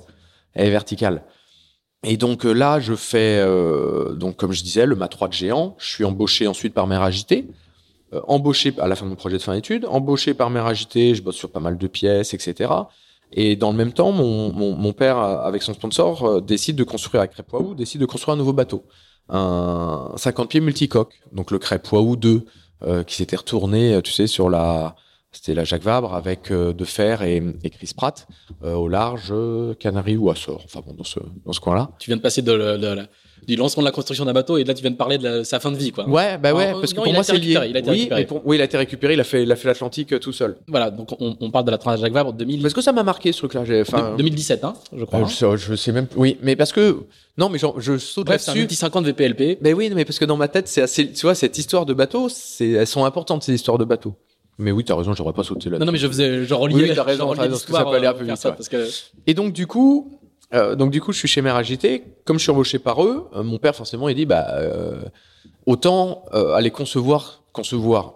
euh, c'était un bateau VPLP, mais que la conception, plan de pont, des pièces, etc. soit faite chez Mère Agité. Donc, en étant embauché par Mère Agité, je fais le suivi euh, Du bateau du bateau de mon père, euh, en faisant le plan de pont. euh, et là, j'ai 24 ans, 25 ans, 25 ans quoi. Donc, je fais ce bateau-là. Euh, là, euh, Vincent Rioux euh, me voit bosser dessus. Je fais aussi euh, des petites pièces pour VMI parce qu'à l'époque, il y avait VMI avec euh, avec cette Joss. Qui était dans le hangar à côté préparé. Il y avait deux bateaux préparés en même temps, celui de Vincent. Ils étaient préparés au sein de Méragité. Hein. Exactement, c'est ça. Donc moi, étant employé chez Méragité, bah je, je bosse un petit peu pour ces bateaux-là, Crêpe-Waou. Et derrière, il y a la construction de, du PRB euh, fabriqué en 2006, mais pour le pour 2008, qui est euh, un plan euh, phare. Alors juste avant, te- j'ai ma petite fiche quand même. Juste avant, tu fais quand même la Jacques Vabre sur le bateau de ton père Oui, en question. oui, Et- oui. Et, et vous gagnez. Oui, c'est ça. Que là, là, ton double cursus. euh, C'est c'est un peu là que ça à la fois commence. ouais. tacticien navigant. T'es pas un technicien qui navigue un petit peu et t'es un, t'es un technicien qui sait construire des bateaux et qui sait aussi gagner les courses. Et ça, ça va t'accompagner. Une, une- ça t'accompagne encore aujourd'hui. c'est même ma vie. Hein. Oui, oui, c'est pas ma vie. Non, non, au- pas, non, pas ma vie. au- au- ma vie professionnelle. Au, final, c'est des, des, des profils pas si, alors, alors qu'on a plutôt tendance à, à, à ce que les, dans un secteur qui est encore en voie de professionnalisation, les gens ont plutôt tendance à se spécialiser. Et toi, tu vas garder cette, cette double, ce- cette, cette double, double quoi. Oui, et j'ai beaucoup de chance et d'avoir réussi à la. En fait, ça a été tout le temps. Et ça, je je suis conscient d'avoir une chance énorme là-dessus. C'est que j'ai parce que les deux me passionnent. Euh, C'est-à-dire que c'est- c'est-à-dire que je, si tu me demandes euh, quand, sur la Volvo ou euh, ou, même, euh, j'en parlais la fois, hein, tout le temps, quand j'allais naviguer, je, je, je, le faisais en étant concentré et, impliqué à 200%. Mais à chaque fois, je remarquais quelque chose, je me dis, tiens, sur un autre bateau, il faudrait faire ça différemment. Ou ça, c'est une bonne idée, faut le prendre. Et, quand je navigue, j'essaie de comprendre. C'est-à-dire, je sais que, bah, tiens, en utilisant ça euh, à la barre, quand, quand je règle un bateau à la barre, parce que le, le euh, sur nos bateaux, le, le, le fait de barrer, euh, c'est d'abord régler un bateau. C'est-à-dire que le, si- un, un bon barreur, euh, s'il prend un bateau mal réglé et qui ne sait pas le Il régler, ira pas vite. faut pas rêver. il ira plus vite qu'un mauvais barreur avec le bateau réglé de la même façon, mais il ira beaucoup moins vite qu'un mauvais barreur qui lui va bien régler le bateau. Alors, la première chose quand tu es barreur, c'est de régler le bateau par la sensation. Ok, il est un peu mou, il est un peu ardent, je suis sur mes barres, l'agite, de, de, de trouver comment aller plus vite. Et quand tu arrives, un bateau est beaucoup plus facile à barrer s'il est bien réglé. C'est ça. Est-ce que je veux un bateau, euh, une lame? En termes de réglage de voile et où je vais avoir, euh, je suis euh, là, je suis concentré pour une demi-heure et je vais barrer à 0,5 degré près ou 1 degré près parce qu'on sait barrer à un degré près. Je veux dire sur sur un trou wind angle, etc. C'est assez impressionnant, mais le feeling humain, on sait faire ça. Sur la Volvo, nous on a des mecs à la table à cartes qui nous font les moyennes en permanence, qui nous annoncent, ok, essaie de faire un degré plus bas sur un quart d'heure. Tu sais, quand, enfin, faut avoir, un, faut avoir. C'est le haut niveau. Quand t'es dedans, mais tu sais faire un degré plus bas de moyenne. Le mec il te le demande, tu sais faire un degré plus bas de moyenne sur un quart d'heure sur un trou wind angle, quoi. Quand tu arrives à cette sensation-là, elle est fantastique. Et ben ça, ça m'a accompagné tout le temps. Et c'est vrai que le le PRB, alors encore une fois, euh, faut, il y a du travail, euh, faut bosser, faut pas être trop mauvais. Mais encore une fois, j'ai eu la chance d'avoir un père qui m'a permis de le faire, ça. Mhm. Euh, parce que de, de trouver, de pouvoir concevoir ce bateau et derrière euh, d'aller faire la, la Jacques Vabre, c'est pas anodin. Euh, c'était Jacques Vabre 2005. En plus, c'était du sport, la Jacques Vabre 2005. Je sais pas si tu te rappelles, mais euh, euh, moi, je me rappelle encore des hélicos qui passaient au-dessus pour aller chercher Armel et euh, Armel et, et Damien Foxhall qui s'étaient abîmés, blessés l'épaule sur Sur Foncia Orma, Foncia retourné. Euh, et en même temps, la VHF, euh, t'as Steve Ravussin qui dit Ah, mais les gars, vous êtes passés au-dessus de nous, là. Vous nous avez loupé. Et tu les entends à la parce qu'il s'était retourné avec son frère, lui. Enfin, retourné ou cassé le bateau, tu sais, ils avaient cassé le, le bras, etc. C'est nous, on avait pris 50 nœuds là, dans le deuxième front. Enfin, c'est une Jacques Vabre. euh, mais, un souvenir euh, fantastique. On, habille, on, on arrache l'oreille de mât. Je me souviens, on se met à l'abri sous Palma. Je monte, euh, on brêle un truc avec des bouts. On pouvait plus faire GVO, on pouvait faire un riz, un riz de riz.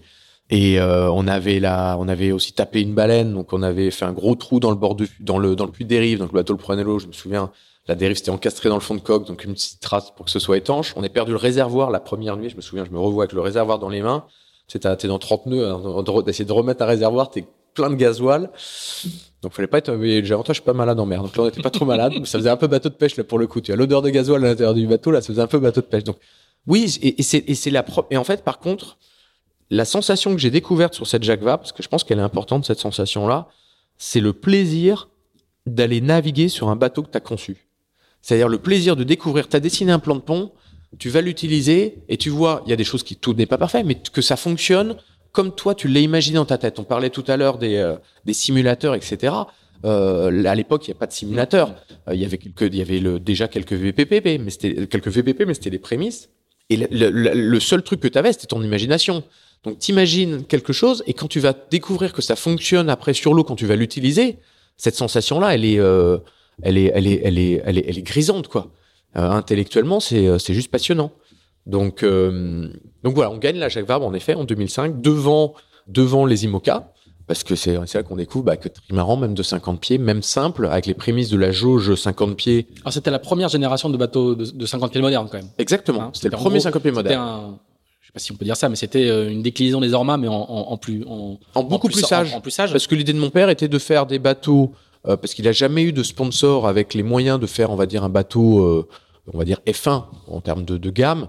Euh, et donc du coup, son idée, c'était de se dire, ok, on fait des bateaux simples, marins, euh, pas trop chers, mais qui vont vite, qui quoi. vont vite. mais qui vont vite. Et aujourd'hui, les 50 pieds, aujourd'hui, tu as deux classes qui peuvent refléter euh, cette conception. C'est les 40 pieds et les 50 pieds. Et aujourd'hui, la, la classe, euh, euh, la classe 50 pieds existe. C'est grâce à Francky Vescofi. On peut dire euh, tout, tout ce qu'on. Non, mais c'est là, je.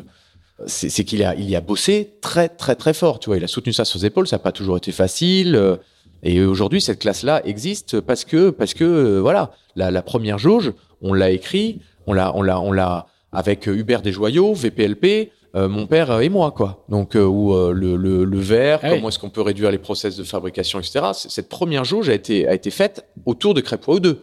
Euh, pas de bout dehors, pas de mât basculant, pas d'hydraulique, euh, tous les UD en carbone et euh, le reste en euh, le reste en, en verre, euh, mousse mousse partout, pas de nida. Au départ, c'était ça a un petit peu évolué depuis, mais au départ, c'était un process de fabrication en une seule une seule cuisson pour essayer de diminuer les coûts de. Donc l'idée, c'était de faire un bateau le meilleur rapport qualité-prix qui puisse exister, et c'était ça.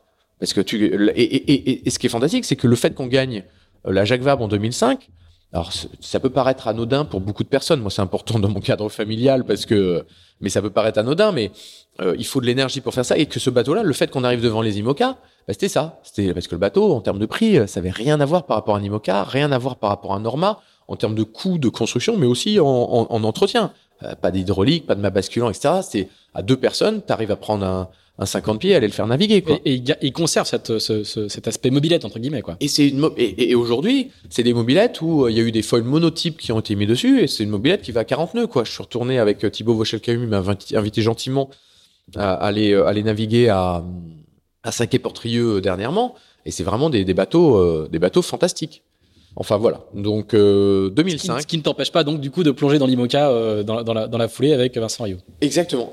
Bah oui, parce que il me faut un il me faut un, il me faut un métier euh, également. Donc euh, et donc là je participe au, à la conception et à la construction d'un plan phare PRB qui a été faire le Vendée Globe en 2008 avec les histoires qu'on connaît. On pourra peut-être en reparler à la fin ça parce que tu vois la, la, la boucle serait bouclée euh, puisque c'est là où euh, Vincent Rio récupère Jean Le Cam quand il se retourne au large du Cap Horn, euh, début, tout début 2009, puisque c'était voilà, c'était le Vendée Globe 2008, mais c'était après le après après le 31 décembre. Et donc là, je travaille avec Vincent, qui m'emmène aux États-Unis chez Phare à Minneapolis. que je connaissais déjà puisque j'ai fait mes études juste à côté. Minneapolis, c'est Chesapeake Bay, c'est pas très loin de, de Washington. Et là, j'ai cette chance-là, quoi. Je, encore une fois, je suis avec des gens passionnés, passionnés par la mer, passionnés par la technique.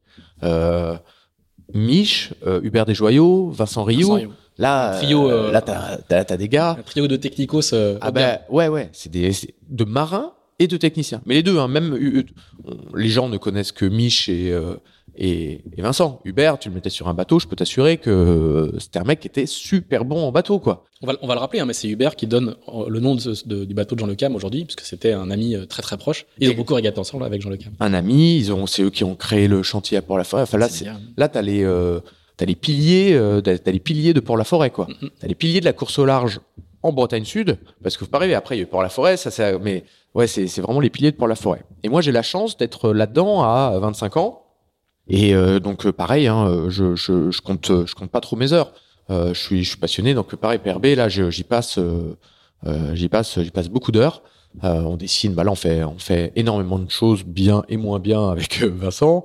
on fait un mât, un mât qui va pas tenir longtemps avec trois étages de haubans, avec des vérins, vérins double effet pour pouvoir régler les haubans. C'est-à-dire que j'avais dessiné un petit vérin où, comme tu as trois haubans, il y a forcément un qui j'ai travaillé jamais bien. On a un petit vérin qui quand tu le pompais, il détendait ton haubans euh, sous le vent, euh, sous le vent il retendait. Euh, alors en l'occurrence, c'était plutôt inverse. Il retendait le, il retendait le haubans sous le vent, parce que le problème sur ces mâts-là, c'était quand, c'était quand t'étais euh, gréement de tête, ou par exemple ta GV euh, quand elle s'effaçait complet, le mât montait au vent et cassait. Donc ça retendait le bas haubans euh, sous le vent. Et, enfin voilà, plein de petits trucs comme ça. On fait des systèmes de casque relevables sur rotule. tout n'a pas fonctionné du premier coup. Hein. J'ai fait des, des, erreurs aussi, hein, genre, mais mais avec ces, avec ces gens-là, t'avais carte blanche pour euh, si tu voulais faire un truc euh, où c'était euh, compliqué mais technique, bah, les mecs ils disaient mais vas-y fonce quoi. donc et voilà donc les traitements on faisait des traitements sur les premiers traitements de surface sur le titane enfin des, voilà on poussait le truc on utilisait des matériaux. Là moi j'avais je me souviens j'ai carte blanche quoi. T'allais chercher t'allais chercher du Marval X12 pour pouvoir faire un, un, truc plus résistant diminuer les diamètres. Les mecs ouais, on y va. Enfin tu vois c'était open pour tout quoi. Hervé Deveau aussi euh, Hervé Deveau euh, qui était là en tant que calculateur. Donc là, moi, je suis plongé là-dedans. Tu vas à Brest chez Hervé Deveau. Et là, c'est que des mecs, des passionnés. T'en parles encore avec euh, presque appétit. Ah bah ouais, c'était génial. Ah non, mais c'était fantastique. Pour moi, c'était, mais tu, euh, là, c'est, et tu te dis, euh, et je le faisais pas par ambition. Je le faisais pas par en me disant, euh, je, c'était pas par ambition. C'était vraiment par. Euh... C'est la, t'en parles avec avec gourmandise. Quoi. Ouais, c'est ça, par passion. C'est génial. T'es avec des gens qui sont passionnés. Tu les appelles. Euh, Mich, euh, si à 23 heures, parce que j'étais encore en train de bosser et que je faisais de l'élément fini, j'avais une question, il te répond du tac au tac. C'était le truc de Mich, c'est que ça, ça, allait à une vitesse. Tu sais, je te parlais du temps de conception. Là, ça allait à une vitesse, mais euh, t'es pas en train d'aller chercher le code pour euh, de l'imprimante pour pouvoir imprimer un papier ou envoyer un mail, quoi. mais non, mais c'est ça, c'est que la cour, c'est des gens qui vont à l'efficacité. C'est des gens qui vont à l'essentiel. Et ça, moi, ça, ça, ça, ça me passionne. C'est-à-dire de, de, faire un truc où t'es qu'entre passionné et où euh, les décisions vont vite et tout va vite. C'est, tu, tu perds pas de temps. Et je crois que c'est ce que j'aime aussi dans le bateau, c'est que tu perds pas. Enfin, il y a rien de ta vie qui n'est. Euh, Euh, En plus, à l'époque, j'avais pas d'enfant, etc. Donc, tu, tu ne fais que ça. Et ça, c'est, je trouve, c'est grisant. Cette sensation d'a- d'avoir une courbe de progression très élevée, de faire des bateaux de course euh, et de bosser avec des gens passionnés. euh, voilà, c'est une période qui était vraiment fantastique. Alors, à l'issue de cette période, euh, tu, tu vas, tu, tu vas changer un petit peu de, de monde, entre guillemets. Euh, tu vas rentrer dans le team Banque Populaire. Et voilà, c'est une aventure qui dure encore aujourd'hui, au final, même si. Ouais, ça, ça- alors ça n'a pas a été une décision. C'est une décision. Ça, je, je, je, il y a très peu de choses qui m'empêchent de dormir, mais ça, c'est une dé- décision qui a été très compliquée pour moi. Euh, ça a été de partir de chez Meragité, au sens où euh, j'ai pas passé tant de temps que ça, hein, parce que ça fait en gros, ça fait deux ans, euh, mais deux ans intenses, et où euh, Mich m'avait donné ma chance, etc. Et j'ai une éducation qui fait que aussi que par mon père qui, qui prône la, la fidélité, etc. Tu vois, où euh, et, et j'avais l'impression que Mich m'avait donné ma chance, m'avait formé, etc. Et le fait de partir chez Banco, je me disais, est-ce qu'il n'y a pas une, une forme de, euh, comment dire, de, pas de re, de, enfin, de, pas de renier ou mais de, une forme d'infidélité au sens où euh, est-ce que je devrais pas rester assez longtemps, quoi. Ouais, exactement. Je me suis posé cette question-là. Puis j'en avais parlé à Mich et tout, quoi. Il me dit, bah, attends, là, je te comprends. euh, gros, tu pars chez Bank Pop euh, faire le plus gros trimaran du monde. Parce que j'étais embauché pour ça. J'avais C'était ça, 20 oui. j'avais 26 ans, j'étais embauché pour être le, le responsable du bureau d'études chez, euh, chez Banque Populaire, Qui construisait le Maxi Banque Populaire. qui construisait le Maxi Banque Populaire. Et à l'époque, euh, Ronan Lucas, que je connaissais aussi, parce que Ronan Lucas, il avait été quand même, aujourd'hui, team manager de Bank Pop, mais moi, je l'ai connu euh, sur le Figaro. Il était assistant de Franck Hamas euh, sur le Figaro, quoi.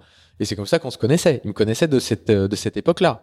Euh, faut aussi dire que sur. Donc, euh, avant de devenir le, le, le, le patron des teams Banque Pop, il a été préparateur de Figaro. Ouais, il a été Et ça a préparateur été un grand numéro un qui a fait la coupe. Oui, oui, en plus, ouais, oui, en plus, en plus de ça. Là, je, je, je considérais que les gens le savaient, mais c'est vrai que c'est pas forcément évident. On connaît souvent les barreurs, mais moi, mais non, Renan, c'est un super euh, navigant. Et, et, et moi, je l'avais rencontré. Il est venu me voir parce qu'il me connaissait. Et, il y a, et dans, dans toutes ces histoires-là, il y a un côté humain, quoi. Euh, on en reparlera plus tard, mais quand j'ai fait le, le, le PRB, euh, j'avais rencontré euh, le PRB donc de Vincent Rioux, le plan phare. J'avais rencontré euh, Jean-Jacques Laurent euh, et Jacques Laurent, parce qu'aujourd'hui Jean-Jacques Laurent connaît, mais aussi il y a son père Jacques Laurent le qui est patron, de, le patron de. Exactement, qui est décédé, euh, qui est décédé depuis. Et j'avais rencontré aussi Jean-Jacques Laurent. Vous verrez que pour la suite, c'est c'est pas c'est pas anodin. Et bah pareil, le côté, euh, j'avais travaillé en fait sur euh, sur le sur le bateau euh, PRB. J'avais travaillé avec euh, avec un avec un, un- quelqu'un qui est devenu un très bon ami à moi qui s'appelle Philippe Berchenet, qui était déjà embauché euh, par Banque Populaire euh, au bureau d'études. Euh, Philibert, c'est un c'est un boat builder qui aujourd'hui euh, euh, travaille pour Ineos sur la coupe, qui fait toute la relation bureau d'études, fabrication. Et à l'époque, c'était un boat builder qui a travaillé sur les Orma, qui a travaillé en Australie, etc. Et, qui était embauché, qui passait en fait de boat builder, qui a fait une formation, qui passait de boat builder à, bureau d'études. Euh, et donc du coup, euh, Ronan Lucas l'avait embauché pour faire partie du bureau d'études. Et la seule personne qui restait, en gros, euh, à trouver, c'était le responsable du bureau d'études. Et Philibert travaillant avec moi, enfin non, c'est pas travailler avec moi, on travaillait ensemble. C'est pas, faut, voilà, la nuance est importante. On travaillait ensemble sur euh, PRB, lui faisait des pièces, etc. Et moi, j'étais côté technique. Et il parle de moi à Ronan Lucas. Et Ronan Lucas dit, mais Kevin Escoffier que je connais, donc euh, il me connaissait. Et là, on se fait un, on se boit un café ensemble avec Ronan à Port-la-Forêt, à la une, la fameuse. Et il me dit, bah tiens, écoute, on cherche quelqu'un, Philibert m'a parlé de toi en bien, on cherche quelqu'un responsable du bureau études, et il pense que même si t'es jeune, il pense que ça pourrait le faire. Et euh, écoute, je lui dis, bah écoute, écoute, ouais, moi je peux être intéressé, ouais. Des opportunités comme ça, t'en as pas beaucoup. Mais c'est vrai que j'ai longtemps hésité. Je me suis dit peut-être aussi avec Mich, je me suis dit, ouais, peut-être que Mich, comme il fait naviguer du monde, il proposa de faire une Jacques Vabre ou un truc comme ça, tu vois. Il y avait cette, ce truc-là. Mais je me suis dit, mais bon, à 26 ans, louper de res- responsable d'études pour faire un trimaran de 40 mètres, c'est quand même pas facile de dire non non plus. Mais voilà, ça a vraiment pas été facile. J'avais ce sentiment un petit peu de, de, de lâcher Mich alors qu'il m'avait donné ma, ma chance et m'avait euh, appris, euh, lui, euh, son frère, euh, les, les, les, oppor- les opportunités qu'il m'a donné d'apprendre. Je les ai saisies, bien évidemment. Mm. Tout le monde ne l'aurait peut-être pas fait, mais encore une fois, euh, eh bien, voilà. Mais ça m'a- sa bénédiction. Ouais, oui, j'en ai parlé avec lui. Il est pas, il est intelligent et euh, il m'a dit, bah non, mais forcément, si tu peux faire ça, vas-y. Mais ça n'a pas été facile. Alors là, c'est un autre monde, du coup. T'arrives chez Bank Pop, c'est une, une autre. euh, Ah là, c'est autre chose, ouais, autre parce chose. que t'es responsable du bureau études, t'as quatre personnes, t'as Tu quatre personnes avec start-up un peu toi. artisanale où justement. Wow, euh, artisanal, j'aime pas trop le mot, parce au, que non, mais au sens noble du terme. Ils sont pas très nombreux, ils font du sur-mesure. Exactement. C'est ça que je veux dire. Mais euh, mais c'était les premiers, encore une fois, à avoir lancé ça. Oui, oui, les bureaux d'études internes. Et là, les artisans peuvent innover. ex- oui, c'est ça. c'est- Là, c'est les. Là, tu rentres dans un- quelque chose qui est beaucoup plus structuré, beaucoup Ex- plus gros, beaucoup Ouais, plus lourd. Pascal Bédégori, euh, skipper. Ronan Lucas, différentes. euh, personnalité différente. Euh, Ronan Lucas, team manager. Euh, tu crées un bureau d'études parce que le, il y avait une seule personne. Il y avait Antoine Gauthier qui est maintenant chez euh, Euh, qui est maintenant, j'allais dire massif, mais euh, Merconcept, en effet. Euh, j'allais me reprendre, qui est chez Merconcept, donc qui travaille pas que, qui a travaillé pour Massif, mais qui a travaillé pour beaucoup d'autres choses. Euh, et donc, du coup, il faut tout créer, quoi. Le serveur, les ordis, euh, l'organigramme, euh, comment on fonctionne, qui est, voilà. comment est-ce qu'on fait pour gérer avec l'atelier Comment est-ce qu'on fait pour gérer Pascal? Je lui fais une petite dédicace. Je sais pas s'il va écouter. Ça me fait plaisir de, de le taquiner un peu. Et, et, là, tu pars sur un bateau. Euh, le plus gros truc qui a été fait. Il y avait Orange 2. Euh, Orange 2, parce que je dis il y avait Orange 2, c'est parce que techniquement, c'est les mêmes moments de redressement. Là, on est en, on est en 2008, hein 2008 ou? Non, 2006. 2010, on est... Août. Août de, j'attaque chez, Banque j'attaque chez Banque Populaire en août 2006, mise à l'eau deux ans plus tard, août 2000, 2008.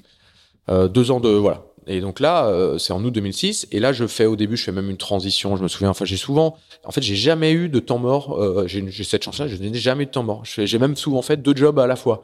C'est-à-dire que là, euh, je finissais chez chez PRB et j'étais déjà chez Bank Pop à faire des transitions. Donc j'enchaînais un peu les deux jobs. Je peux t'assurer que les heures là aussi, c'était, je faisais un peu de jobs dans la même journée.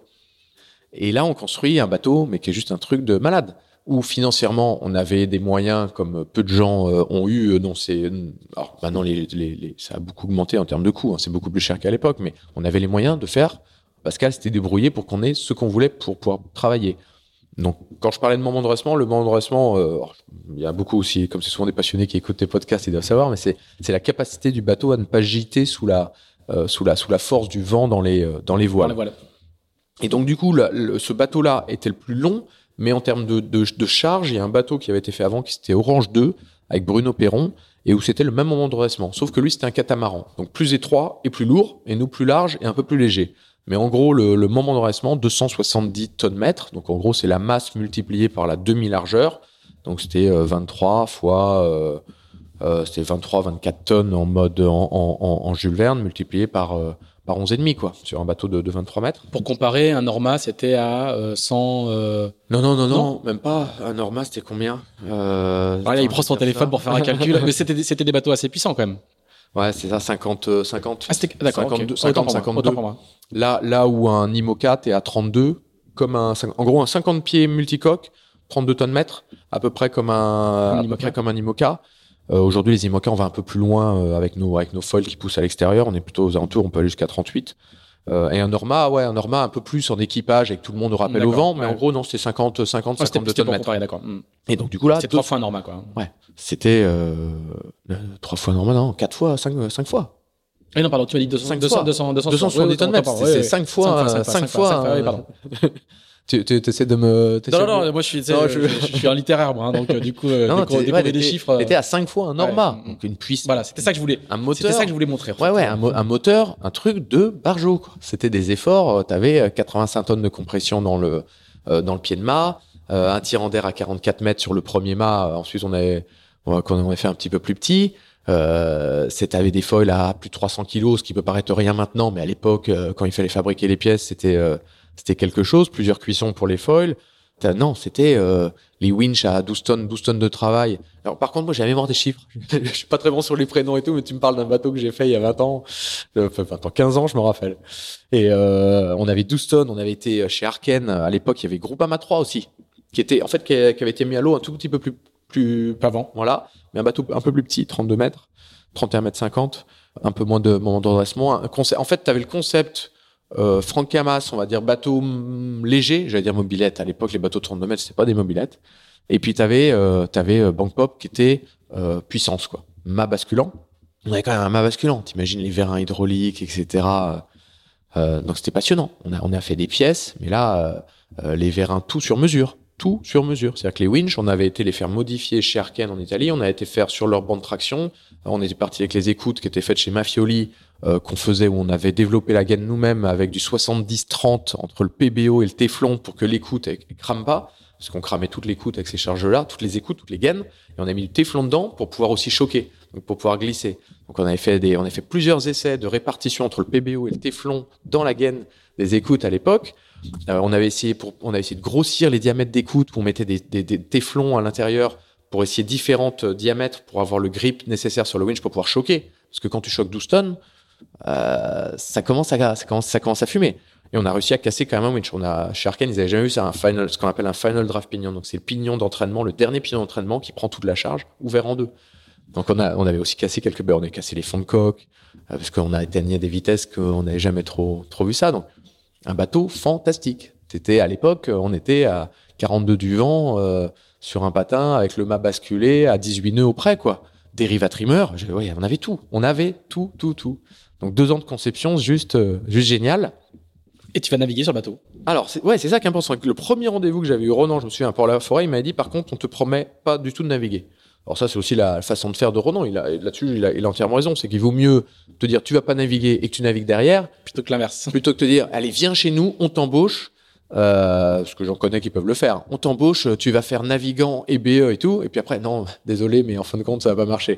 Donc je préfère tout à fait qu'on me dise. Et en plus, ça te motive. Et, et pendant ce temps-là, euh, au BE, je me, aussi, je, me, je continue à faire du sport euh, à bloc, quoi. C'est-à-dire que je me suis dit, si je veux aller naviguer sur, euh, sur le maxi, parce que Ronan m'a dit que je naviguerais pas. Mais je dis, mais si je veux y aller, euh, il faut qu'on ne puisse rien me reprocher, quoi. C'est-à-dire que j'ai l'avantage, je connais le bateau par cœur, euh, qu'on me dise pas, non, mais en termes de sport, je veux dire, euh, préparation physique, j'étais, non, non, j'étais nickel, j'étais affûté et tout. Et forcément, euh, test à quai, j'y suis. Forcément, les premières naves, ils ont besoin de quelqu'un qui sait à peu près faire du bateau et qui connaît aussi le bateau. Donc il y avait euh, après là, t'as tout le monde, t'as tu as Jean-Baptiste Le Vaillant qui est là. Euh, alors Jean-Baptiste, j'ai beaucoup appris sur les, j'ai beaucoup appris sur les voiles avec lui parce qu'il a bossé sur toutes les voiles. À l'époque, c'était des voiles en cubaine, poids de la GV et tout pour prendre. Enfin, on faisait des anneaux titane sur mesure. Là, c'était du bateau de 40 mètres full sur mesure. Donc c'était passionnant.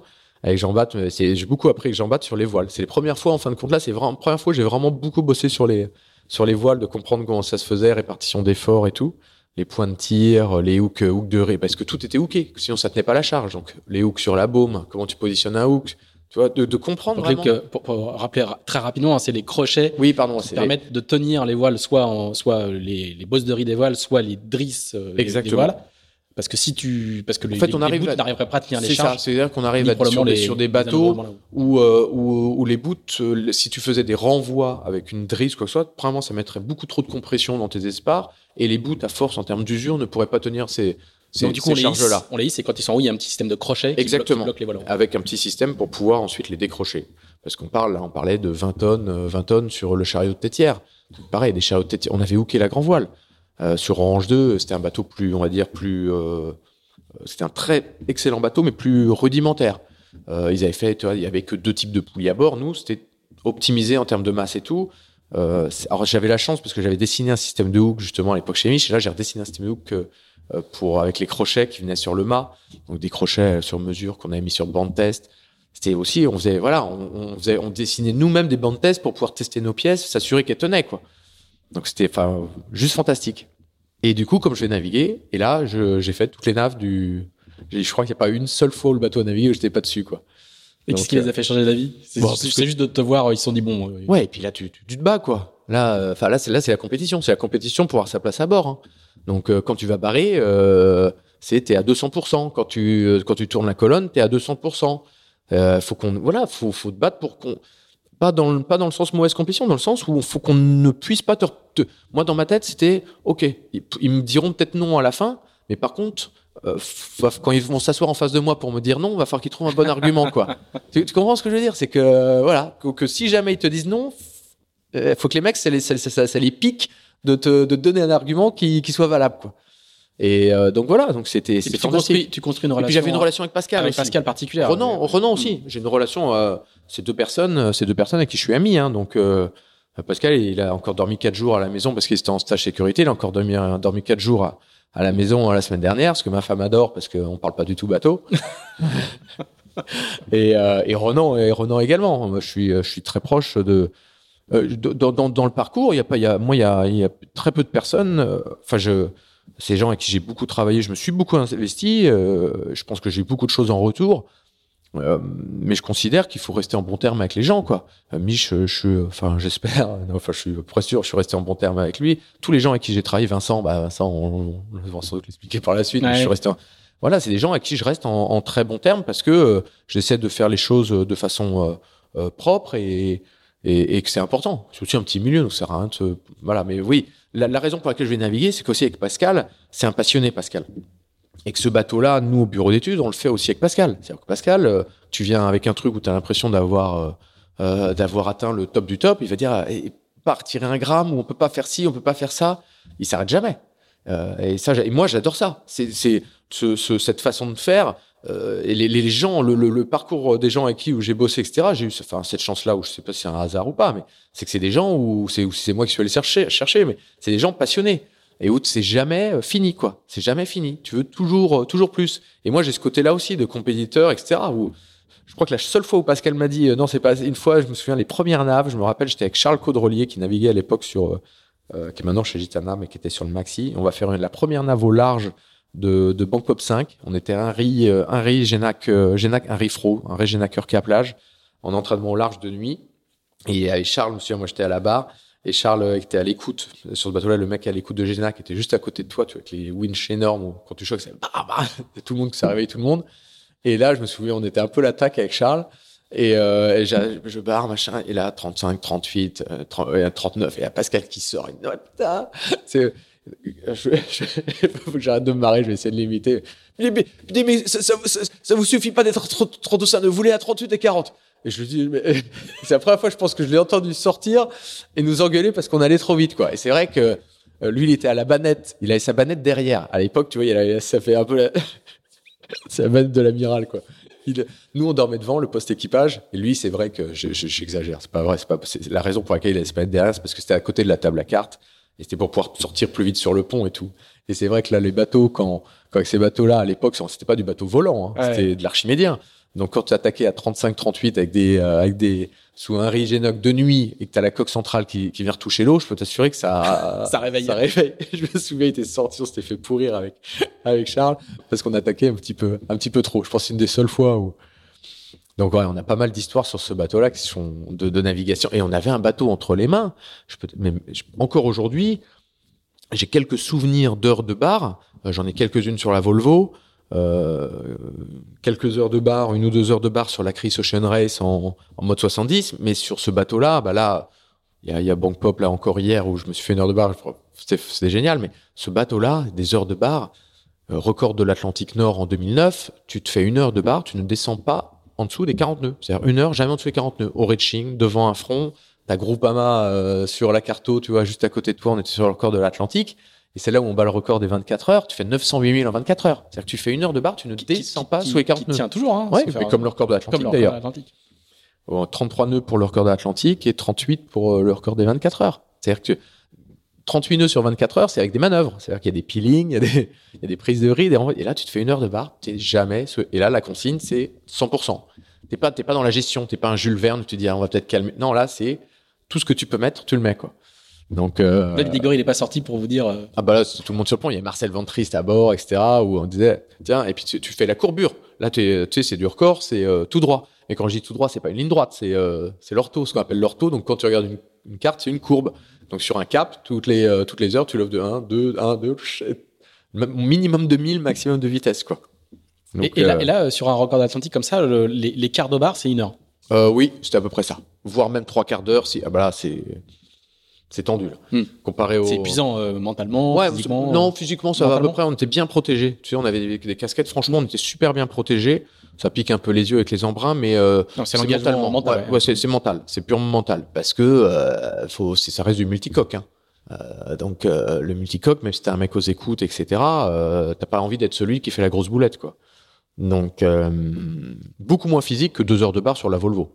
Là, la Volvo, euh, physiquement, euh, oui.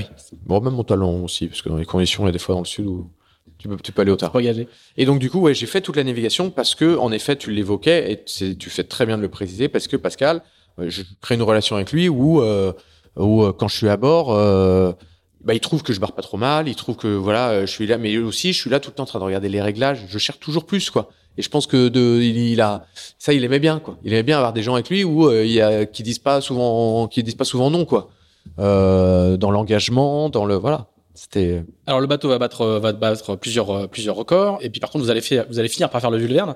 Après un hiver euh, long, long d'attente. Mais par contre, pas avec Pascal, euh, avec, euh, avec Loïc. Mm. Donc c'est un style totalement différent. Oui, ouais, ouais. Raconte-nous un peu la, la- justement la transition entre, le, en- en- entre les deux, parce que je, euh, Alors déjà, c'était une phase pas facile.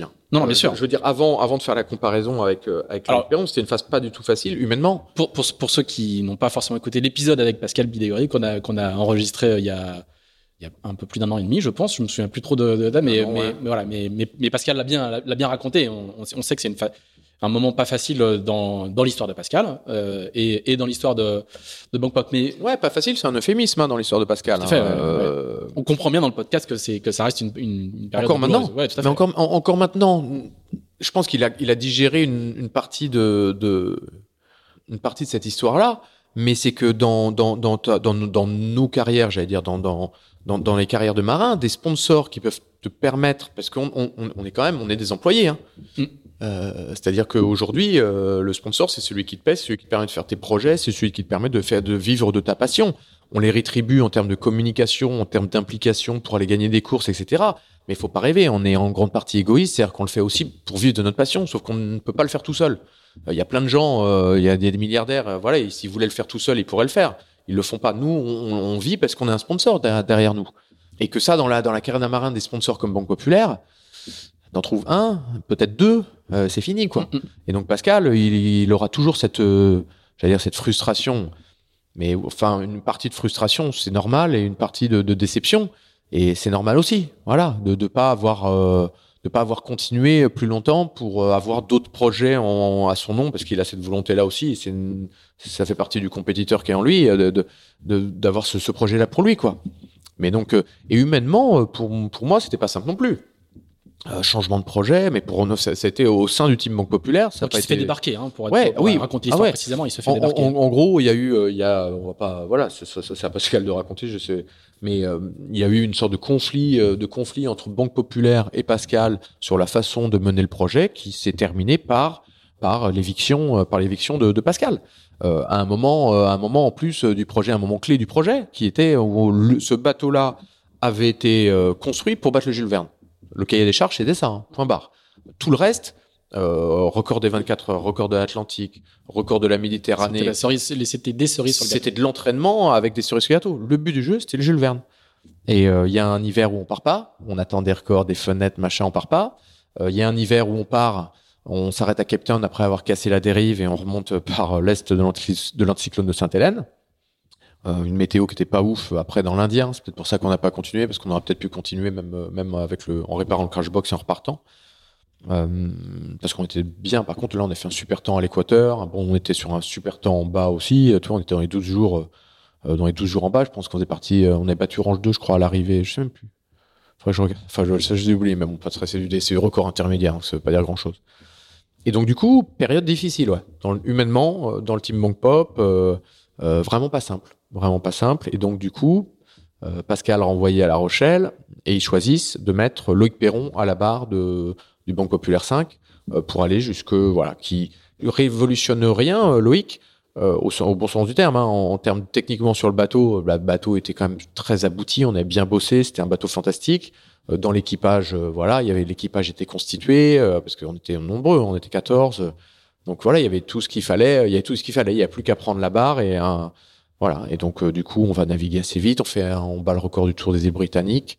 On fait pas un tour canon parce que derrière c'est rebattu par d'autres personnes. Mais bon, le record était assez facile à battre à l'époque. Mais voilà, ça permet d'être en confiance, ça permet d'aller un peu au nord euh, parce qu'il le, dans, le nord des îles Britanniques, il fait toujours un peu froid.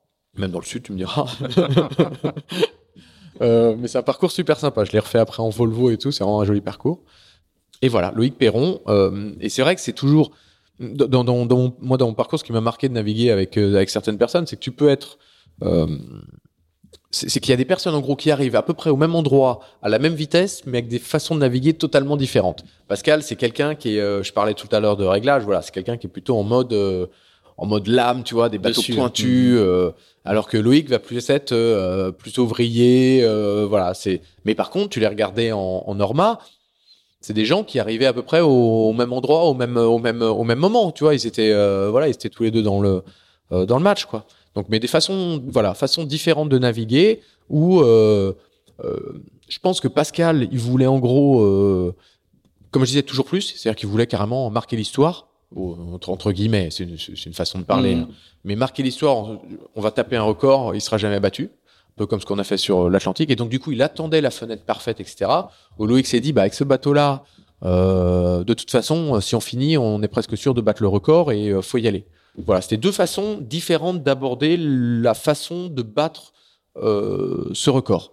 Euh, et donc, du coup, on est parti et, on, et on fait le, voilà, on fait, on fait pratiquement en 40, 45 jours, un peu plus de 45 jours, on, on, on, on bat le Jules Verne en 2000, euh, c'est 2011-2012. 2012, Euh, de- ouais. de- oui, c'est ça, 2011-2012 ou Début 2011. Non, non, c'est ça, 2011-2012. Euh, Et toi, oui, c'est ça, 2009, 2009, la, 2009 l'Atlantique, le- les, les deux essais. Et toi, à ce moment-là, c'est quoi le, le tu as, bouclé une histoire, tu as bouclé un dossier, tu as envie de passer à autre chose Com- com- Comment tu te Après avoir battu le Jules Verne, Ouais. tu veux dire parce que c'est c'est euh, six ans de six ans de travail, quoi. hein. Euh, Oui, oui, oui. Ah non, non, c'est euh, termes de job. Après, j'ai passé. euh, oui, oui. Et puis aussi, tu navigues, tu navigues pas tant que ça. Tu navigues, c'est certain, sur des beaux bateaux, sur le plus beau bateau de la planète. T'apprends la courbe de progression elle reste très importante, mais tu navigues pas tant que ça, quoi. Euh, tu navigues pas tant que ça. Donc. Euh...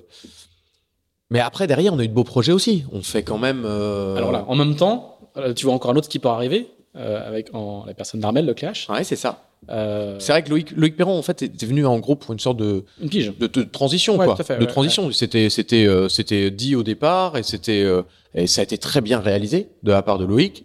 Euh, humainement il a su quand même euh, bien gérer parce que c'était pas facile à gérer tu vois. T'as un équipage t'as t'as- t'arrives chez Banque Populaire donc il a il a très bien géré le truc. Sportivement il a très bien il a très très bien géré ça. Ça c'est certain. Euh, j'ai appris aussi d'autres façons de naviguer mais voilà. Et puis on se fait un Jules Verne moi je fais un premier tour du monde aussi quand même. Parce que là tu vois on vient de passer dessus euh, non mais on vient de passer dessus comme ça. Humainement c'était important mais je pour moi après, j'arrive de Jules Verne. Franchement, je suis plus fier de moi. Parce que voilà, tu arrives sur un truc comme ça, tu as, un minimum de fierté, c'est normal. Mais je, je, je, je suis assez fier de moi sur le, sur le projet.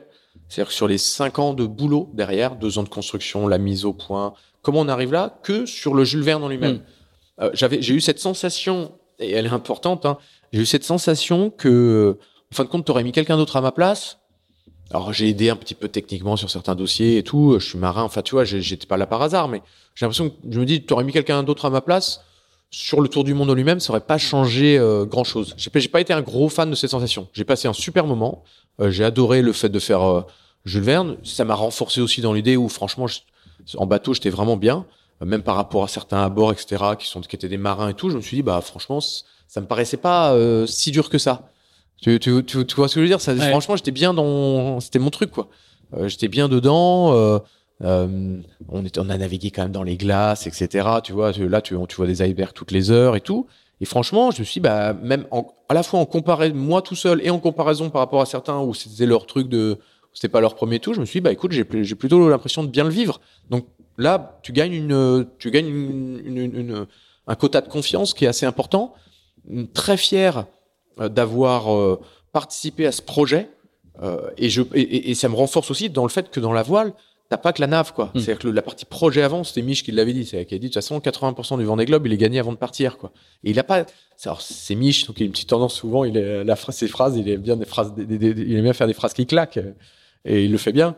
Mais euh, c'est peut-être pas aussi vrai que ça, mais c'est vrai que la, la phase projet en amont d'un- d'un- d'un- d'un- d'un- d'un- d'une victoire ou d'un record, elle est, euh, elle est primordiale Hmm. et on s'en rend souvent pas compte. Et j'étais très fier de ça, plus, euh, même si j'ai adoré ma nave, mais je, je ne retirais pas de fierté de, euh, de la De nave que j'avais fait. maritime Ouais, de la partie où je me disais, franchement, c'était fantastique, euh, j'ai appris beaucoup, etc. Mais t'aurais mis quelqu'un d'autre à la place, ça aurait sans doute été le même résultat à la fin.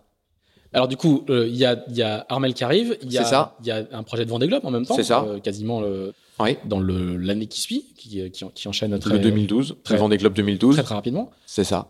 Euh, Avec un bateau qui n'est pas construit par euh, Banque Populaire, Voilà. qui est racheté. Pas trop le temps de souffler, Non. quand même, parce qu'il y a un peu de, un, un peu, un peu de job. Oh non, mais dans tout ça, j'ai jamais, j'ai jamais pris, moi, j'ai jamais pris trop de vacances. Donc ça, là-dessus, euh, j'ai, c'est une chance d'ailleurs. Enfin, une chance. C'est une chance de, de, de pouvoir se le permettre. C'est que ça, ça enchaîne les projets. Il, Donc, on il, il va, il va pas gagner le Vendée Globe, il va faire deuxième derrière, euh, derrière François Gabard. Et très vite, il y a la, il y a la commande d'un d'un nouveau bateau. Et là, ça va être, c'est quoi, c'est, ça va être, euh, c'est ton deux, ça, ça va être, ça va être ton deuxième IMOCA, Troisième. euh, troisième. Avec, euh, en fait, c'est le deuxième de, const- conception. c'est ça que je voulais dire. on en parlait au début. Je, on en je- parle- voilà, on en c'est- je parlait. voulais faire attention à cette, à C'est- cette phase. c'est, le deuxième de conception et troisième IMOCA en termes de, de on va dire, de, de. Ouais. C'est le troisième dossier, euh, troisième dossier Mocha. Et de, entre temps, j'ai navigué encore un petit peu. Tu vois, j'ai fait la crise où on gagne la crise avec. Alors ça, c'est une euh, course sur de mode, Speedrift, de mode 70. de- ouais, qui partait de New York et qui arrivait à Brest, À Brest. euh, pour euh, comment ça s'appelait cette manifestation euh, Le fait de Brest. euh, Oui, c'est ça. Donc, euh, super course euh, où on fait tout l'Atlantique en tribord à mur. Euh, deuxième fois, je suis allé- alors on, on fait des petits empanages dans la rivière à la sortie de New York, mais là on se fait tout l'Atlantique en tribord. Mais comme le record euh, en 2009 sur Bank Pop, sur Bank Pop, euh, on fait pas un empanage, pas un jibe, c'est on fait tout en tribord. Et là, pareil, on fait un empanage à la fin pour passer la ligne, mais l'Atlantique en, en soi, on le fait en avant d'un front, tout en tribord à mur. Et là, pareil, poignée dans le coin, euh, trois Rigenecker pour pouvoir rester euh, bas dans la pression et tout. Et ah, ben, il y a Pascal Abord, Jean-Baptiste Le Vaillant, euh, il y avait Yann Guichard, Jacques Guichard. C'est ça? Il manque- J'oublie quelqu'un ou pas? Alors pour le coup, je, Mais connais bon. pas par cœur les Non, équipages, non. mais- super course, vraiment super course. Non, ça, on- avec un mode 70 ou euh, foiler, tu passais les 33 nœuds, t'avais le moteur qui était un Z-drive qui rentrait en vibration, t'avais tout le bateau qui vibrait, bateau un peu mou à la barre, donc tu finissais avec les avant-bras tétanisés, tout ça en sèche parce que tu, enfin là c'était sous l'eau. C'était vraiment une régate sous l'eau. Mais non, c'était vraiment, ouais, super souvenir aussi ça. Très bon souvenir de bar, de nuit là, c'était, vraiment bien. Alors je reviens sur, le, sur, sur, sur le- la préparation du Vendée Globe d'Armel, Ouais. futur Vendée Globe victorieux de, d'Armel. Comment, comment, euh, c'est- ce qui est intéressant techniquement, c'est que c'est l'arrivée des foils sur les, sur les, sur les IMOCA. Oui, avec euh, VPLP et Guillaume Verdier, euh, on fait partie des premiers bateaux à mettre, à mettre un foil. C'est un champ à défricher, quoi. C'est c'est un champ à défricher. C'est, on, on a, je pense qu'on a fait un bon bateau. On n'a peut-être pas cru assez au, au foil. C'est-à-dire que c'est vrai que chez Banque Populaire, il y a, euh, c'est un team où, euh, qui fait dans la durée. Et quand tu fais dans la durée, tu fais aussi euh, safe. C'est-à-dire qu'on a voulu faire un bateau où la coque, si jamais les foils marchaient pas, on puisse revenir à des dérives. Parce que tout le monde n'y croyait pas. hein. Les premiers entraînements aujourd'hui, aujourd'hui, ça paraît, euh, tout le monde dit ouais les foils et tout. Je peux t'assurer qu'il y en a certains qui disent au- aujourd'hui c'est, sur les foils. À l'époque, euh, Ça marchera je jamais. peux te citer quelques noms. Euh, ils n'étaient pas tous super optimistes. hein. Et les premiers entraînements à Port-Laf, où à Port-Laf, tu fais quand même pas mal de VMG, c'est-à-dire du prêt et du portant, euh, on, les foilers se faisaient tordre, quoi. Et donc, du coup, bah, après, on a bossé. euh, et puis, au reaching, tu gagnais tellement au reaching que, voilà, la, la messe, était dite quand t'es arrivé au VMG, quoi. Euh, mes premiers, voilà, bon bateau. euh, encore une fois, on a la coque était, on avait fait une coque euh, un peu largeur max à 5,85 où euh, on aurait pu aller être plus ambitieux et de croire encore plus dans les foils. Mais c'était pas si simple que ça. Et on voit que bah, ce bateau-là, il a fait encore un bon, très bon résultat sur le dernier Vendée Globe. Un bateau solide, euh, un des seuls bateaux où le monolithique allait jusqu'à l'arrière sur les côtés et tout. Non, on avait fait un bateau euh, avec avec Bank Pop. Voilà, donc on avait on, avait un bureau d'études qui était un noyau dur qui était là de long terme. Donc quand tu fais un bateau, je peux t'assurer que quand ça va, c'est un des bateaux, un bateau fiable. Alors tu vas faire au, milieu de la, conception, si j'ai bien si je je- j'ai pas fait d'erreur dans mes fiches, au milieu de la conception, tu vas partir faire la, la, la, la Volvo. C'est ça. Co- co- comment tu arrives à, à poser un congé sabbatique auprès de auprès de Bah, là, il y a déjà quelque chose, c'est que après de le, après le Jules Verne, avec le, la, la campagne Vendée Globe 2000, euh, 2012, euh, il y a quand même quelque chose qui, qui m'embêtait un peu, c'est que j'avais l'impression de pas assez naviguer. Donc là, ça, ça commence à me, à me titiller, euh, à me titiller sérieusement. Où je vais, je vais faire de, je vais faire de l'IMOCA, euh, je fais quelques régates, euh, tu, tu fais des convoyages, donc je, je navigue encore et sur des bateaux euh, très pointus, euh, sur, sur des bateaux au top avec les moyens au top. Donc tu, tu progresses quand même, mais ça me, ça me, ça me, il y a quand même, je manque de temps de navigation par rapport à tout ce que j'ai pu faire euh, avant. Et, et quand euh, Charles Caudrelier euh, euh, m'appelle avec Pascal aussi, parce qu'il y avait Charles et Pascal sur le Dongfeng, quand il m'appelle pour me dire Kevin, est-ce que tu veux venir faire la Volvo avec nous euh, Franchement, euh, ça me fait rêver quoi. Et Ça comment me il pense à toi? Parce que pour le coup, la dimension technologique que, que tu apportes dans un projet sur des, sur des monotypes, elle est, elle est, elle est moins importante. Pascal, là-dessus, c'est. Euh, alors, Charles, je le connaissais un petit peu parce qu'on avait navigué ensemble sur BP5, mais je pense que Pascal a poussé très fort. Aussi pour ça. C'est-à-dire qu'il savait, là où les gens, il y a- là où beaucoup de personnes ne voyaient en moi, on va dire, qu'un ingénieur navigant, Lui, il voyait un navigant ingénieur. euh, voilà. Pascal voyait un, un mec qui sait régler un bateau. euh, quand tu le mets à la barre, euh, il a pas froid aux yeux. Euh, qui m'ont, ils m'ont pris quand même pour faire numéro un aussi.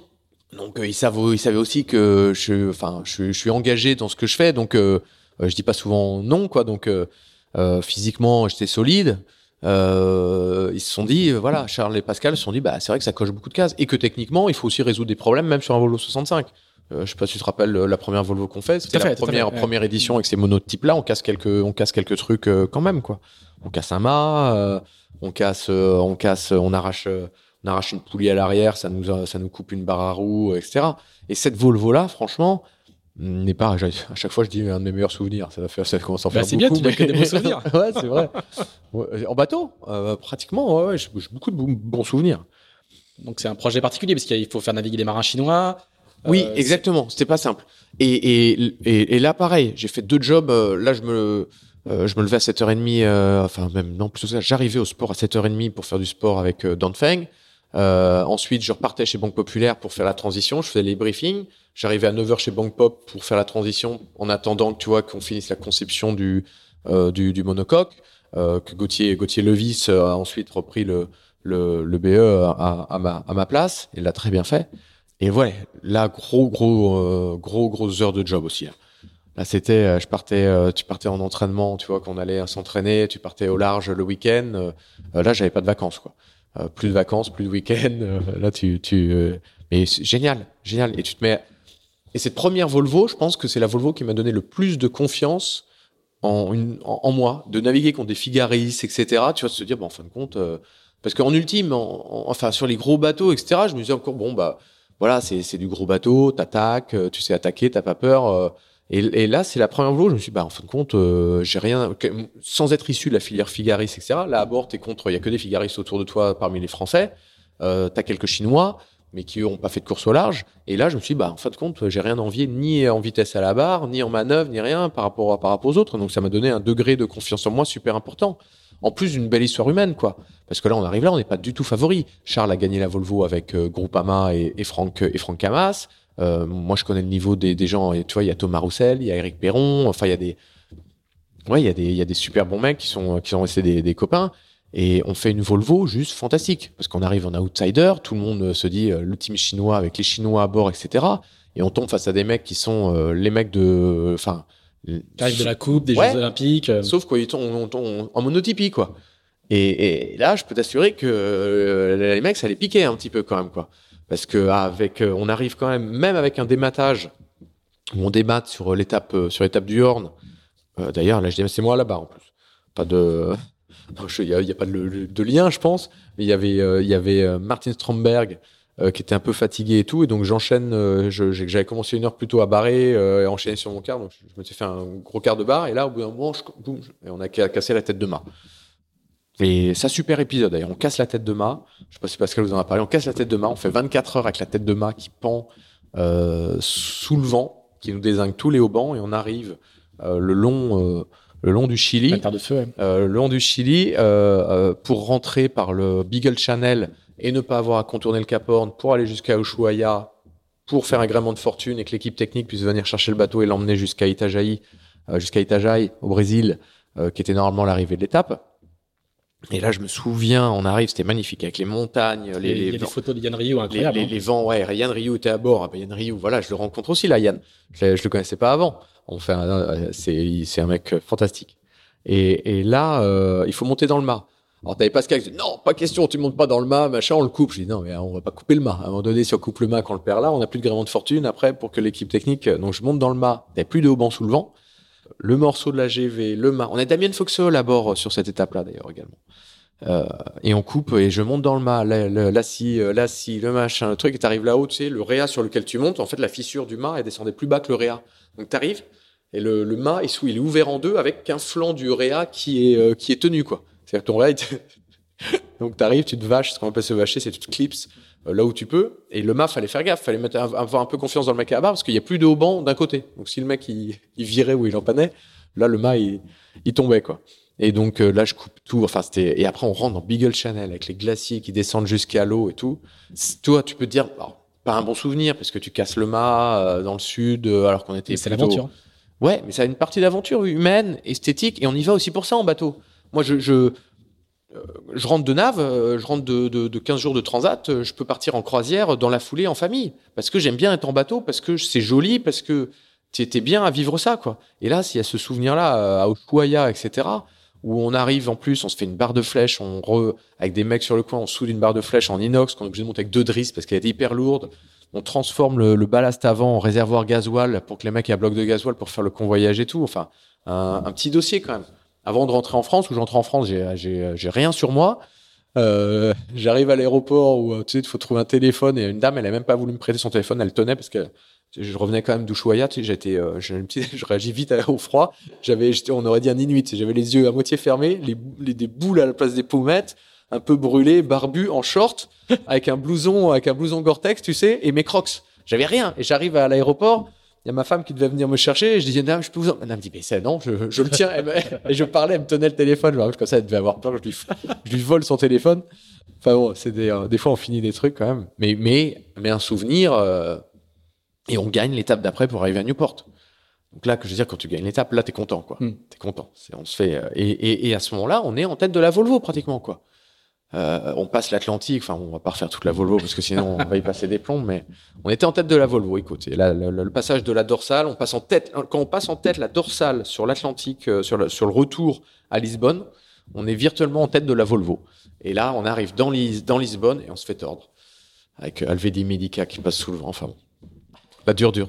C'est dingue ces courses quand même où, où tu, tu, tu traverses un océan, etc. Et tout se joue dans, euh, dans la rivière à l'arrivée. Il y a des fois, tu te dis, il faudrait faire les arrivées dehors. Enfin bon, c'est un autre, sujet. Ça serait moins drôle. Ouais, c'est très moins drôle. Vous allez faire troisième de la Volvo. Ouais. Mais t'es picousé quand même. Ah oui. On, l'entend quand tu. Quand Ah tu bah parles. oui, ah non, mais là, euh, là, tu fais neuf mois de nav, tu ne vis que pour ça. Les, les, les anglo-saxons appellent ça la, la Volvo Bubble, parce qu'en fait, tu arrives aux étapes, euh, on te file une carte SIM, euh, parce que tu, tu, fais, tu fais la Chine, tu fais, euh, tu fais Cape Town, euh, tu fais euh, Hong Kong, tu fais la Nouvelle-Zélande, euh, Newport, et puis que, tu reçois que des gens passionnés par tout, tu ne fais que ça. Tu fais cinq jours de repos et après tu remets le bateau en route, les imports. C'est aussi ça sur la Volvo, c'est qu'il y a les imports, c'est grisant quoi. T'imagines que tu fais euh, 9 départs, tu fais 30 jours de mer, sur, et, et là t'apprends, tu rentres, tu vois une risée arriver, euh, tu sais si elle est refusante ou adonnante quoi. C'est que le bateau, tu l'as, euh, tu l'as dans les fesses, dans les mains, dans les pieds, tu les as partout quoi. C'est, t'as une sensation qui est, t'es, t'es, t'es, t'es bon en bateau. Là tu rentres d'une Volvo, t'es- là tu peux dire que t'es bon en bateau. C'est, tu les manœuvres, t'as tout quoi. C'est, euh, t'as, t'as une- encore une fois, tu t'apprends, mais euh, Ouais, je pense que quand si, si tu es un tout petit peu intéressé, et nous en plus en France, on a ce côté polyvalent, c'est-à-dire que le, le français s'intéresse à tout à bord. Contrairement à un anglo-saxon T'es qui, très va- spécialisé, oui. ouais, qui est très dans son poste. Et, et donc du coup, quand, comme, comme je pense qu'on on a une capacité de progression là-dessus en France qui est très intéressante, qui vient de ce côté solitaire, parce que le solitaire, il y a- voilà, et de ce, côté solitaire fait que tu veux t'intéresser à tout. Et si tu t'intéresses à tout, tu deviens un bon vraiment. Il y a peu d'anglo-saxons à le faire. Les anglo-saxons d'ailleurs qui le font, ce sont ceux qui restent qui sont très bons. Tu prends sur notre deuxième Volvo, il y avait Stu Bannatyne à bord, le mec 8 Volvo, il a tout vu, tout fait, et c'est un passionné, ça, ça devient un mec, c'est une machine quoi. Euh, 8 Volvo, enfin voilà, et des mecs humainement qui sont en plus euh, super euh, super bien. C'est une découverte d'ailleurs du, du monde anglo-saxon. hein. C'est cette polyvalence des Français et le côté figariste. Et du coup, dans les, les Volvo suivantes, il y aura plusieurs recrutements de, Exactement. de, de- de- de figaristes. Et effectivement, on se découvre, on découvre, il découvre tout à coup que la polyvalence a. Et peu payé mm, sur la course dollar. On va revenir sur la deux- deuxième Volvo euh, juste, juste après, mais tu vas. comment tu rentres en France quand tu, quand tu vis dans cette Volvo bubble? On n'en parle pas beaucoup de ces trucs-là, mais les, les atterrissages sont pas, sont, sont pas, sont pas toujours évidents. Non, c'est pas toujours. il y a beaucoup de fatigue. Il y a, Ouais, énormément de fatigue. Il y a, il y a la sortie Ça pour la famille, c'est pas facile parce que franchement, t'es fatigué, t'es pas forcément quand t'es fatigué, t'es pas forcément de bonne humeur. Tu, tu sors de ta bulle et tout. Moi, j'ai le gros avantage, c'est que je reviens, euh, j'ai pris euh, trois semaines de vacances et je réenchaînais chez Bank Pop. Donc ça, ça facilite euh, le truc, quoi. C'est que c'est fa- c'est pas facile pour certains où derrière t'as pas de projet directement et que t'es à la maison, tu te tournes les pouces et tout. Là, moi, j'ai pris trois semaines de vacances où j'ai essayé de me reposer. J'étais pas forcément très très très très vivable, on va dire. Du coup, ta femme t'a Mm. renvoyé au, au bureau. Et donc, du coup, je repars trois semaines plus tard. J'ai repris, chez Banque Pop euh, pour revenir sur le Banque Populaire que j'avais croisé à Lorient. Euh, en fait, la première nave que je fais sur le Banque Pop, c'était à Lorient pendant l'étape à Lorient de la de la Volvo, où eux avaient mis le bateau à l'eau en, entre temps, quoi. Et donc, du coup, je reviens et on va naviguer sur Banque Pop. On fait toutes les naves, euh, préparation du bateau en vue du Vendée Globe euh, 2016. Euh, donc, j'ai enchaîné euh, directement. J'ai enchaîné directement. Et là, de, bah là, là, tu, c'est sûr que tu retournes sur les mocas, tu, tu euh, en termes de progression, tu sais régler le bateau, les ballas, c'est, c'est, et, et tu re, et tu reprogresses encore. C'est, euh, c'est sans fin. C'est, ça progresse toujours. Et à chaque fois, tu trouves un truc pour aller plus vite, les foils. Donc, euh, oui, super. Euh, et Vendée Globe 2016, Armel, et Armel, euh, et Armel gagne. Armel gagne à la, à la troisième tentative. Troisième tentative, bah, c'est là où c'est un marin exceptionnel. C'est qu'il fait, euh, euh, il fait trois Vendée Globe, il termine les, euh, il termine les trois, quoi. Et sur le podium. Euh, oui. Alors j'ai envie de dire que le premier, c'est. Alors j'ai peut-être hurlé si j'ai dit ça. Sport, sport, non, mais sportivement, j'ai l'impression. Euh, le, euh, sur le podium, sur les deux, le, le, le, le, le, le Vendée Globe où il fait deuxième derrière Gabar, euh, c'est pas du, il a pas du tout le même niveau sportif euh, que ce que le Vendée Globe Britaire où il y avait eu beaucoup plus de faits de, de courses. Ouais. Tu vois, c'est pour ça que c'est diff. Faut. Oui, mais Si tu regardes- à, la- à la fin, c'est le résultat qui compte.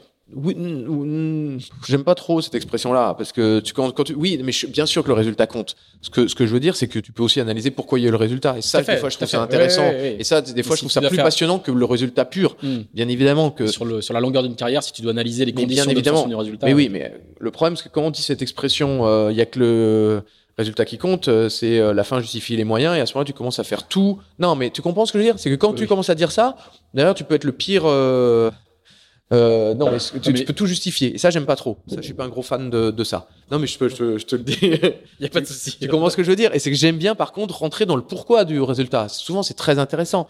Mais bien évidemment qu'à la fin d'une carrière, etc. Et Armel, c'est ce que je te disais. C'est juste un marin en solitaire. C'est un des mecs. euh, C'est une machine.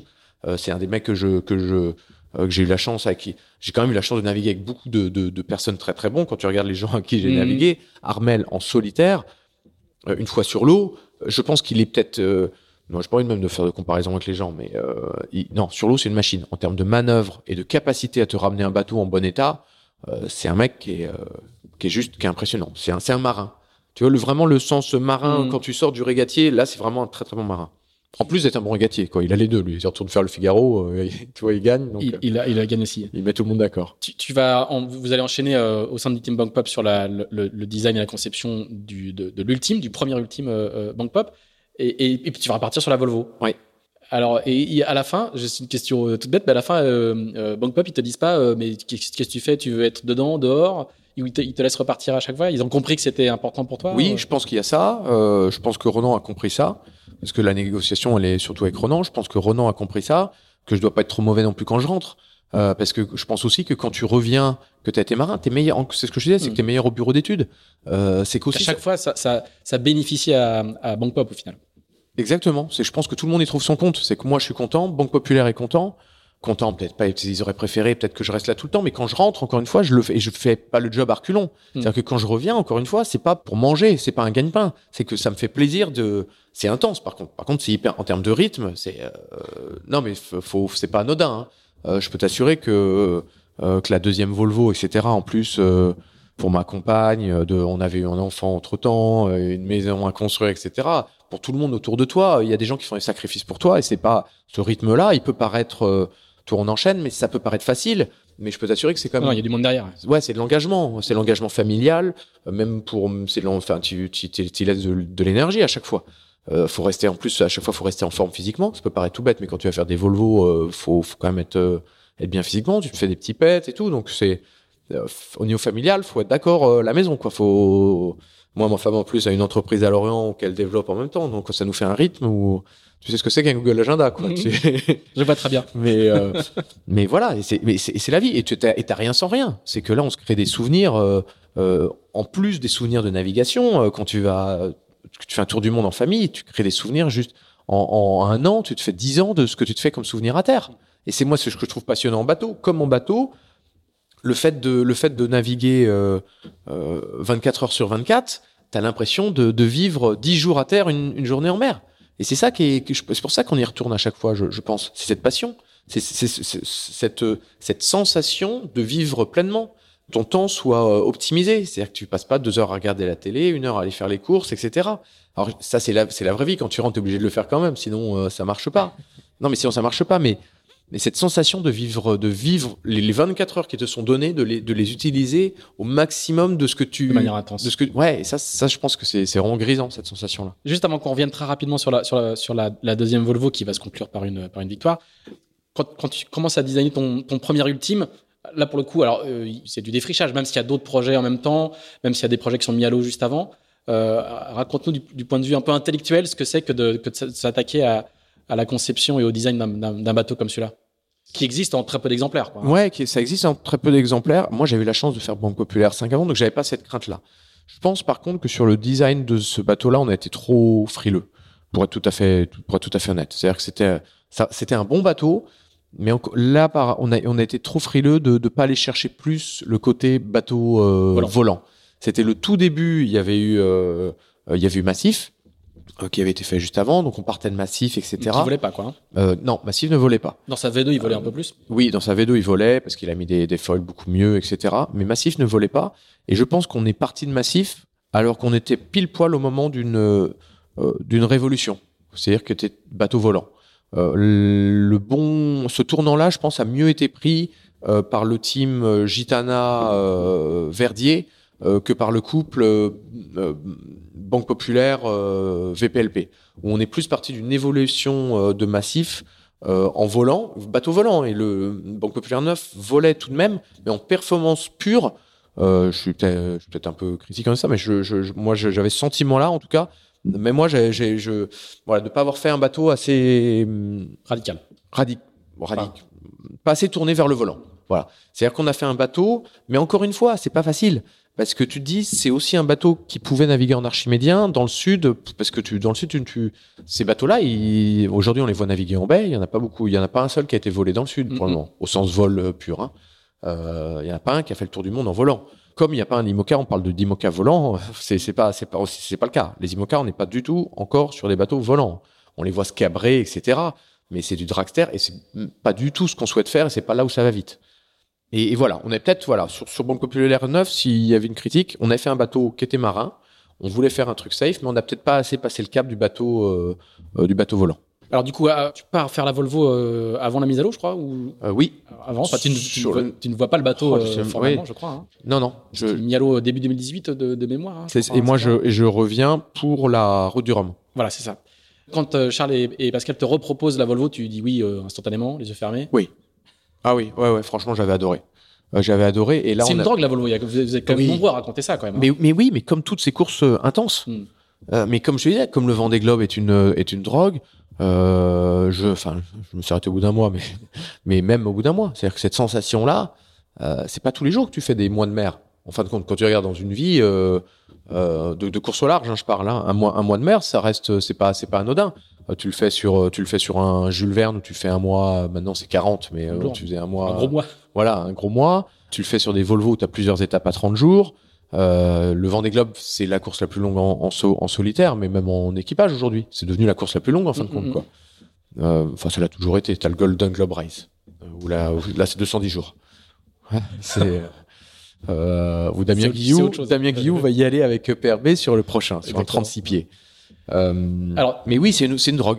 Ouais, c'est vraiment, euh, euh, c'est- grisant. C'est encore une fois, tu as l'impression de maîtriser à la fin, tu as une impression de maîtrise à la fin qui est, qui est fantastique. Alors surtout qu'il y a le, donc le scénario maintenant, il est connu. hein, on en a régulièrement parlé dans ce dans ce podcast avec ce, scénario incroyable de la victoire dans le dernier bord euh, euh, en arrivant sur euh, sur la haie. Est-ce que tu peux nous, nous nous en parler de, de, de l'intérieur? On, on se souvient de, des vidéos, on se souvient de, de, de, de la joie incroyable et, parce qu'elle est filmée par le Ouais. seul, par le seul gars qui du coup n'expose pas de joie qui est Martin Kérizoré. Mais mais euh, raconte-nous un tout petit peu cette, ces dernières minutes de, l'intérieur. Alors, c'est, euh, en fait, on découvre qu'on est en tête quand on voit l'hélicoptère partir à 90, degrés- 90 degrés de la route. Parce qu'à terre, vous aviez, on faut savoir que sur une Volvo, on fait 30 jours de mer, mais on est en intranet. C'est-à-dire que les mails, Il n'y a pas les infos que nous on a à terre. On n'a pas d'internet.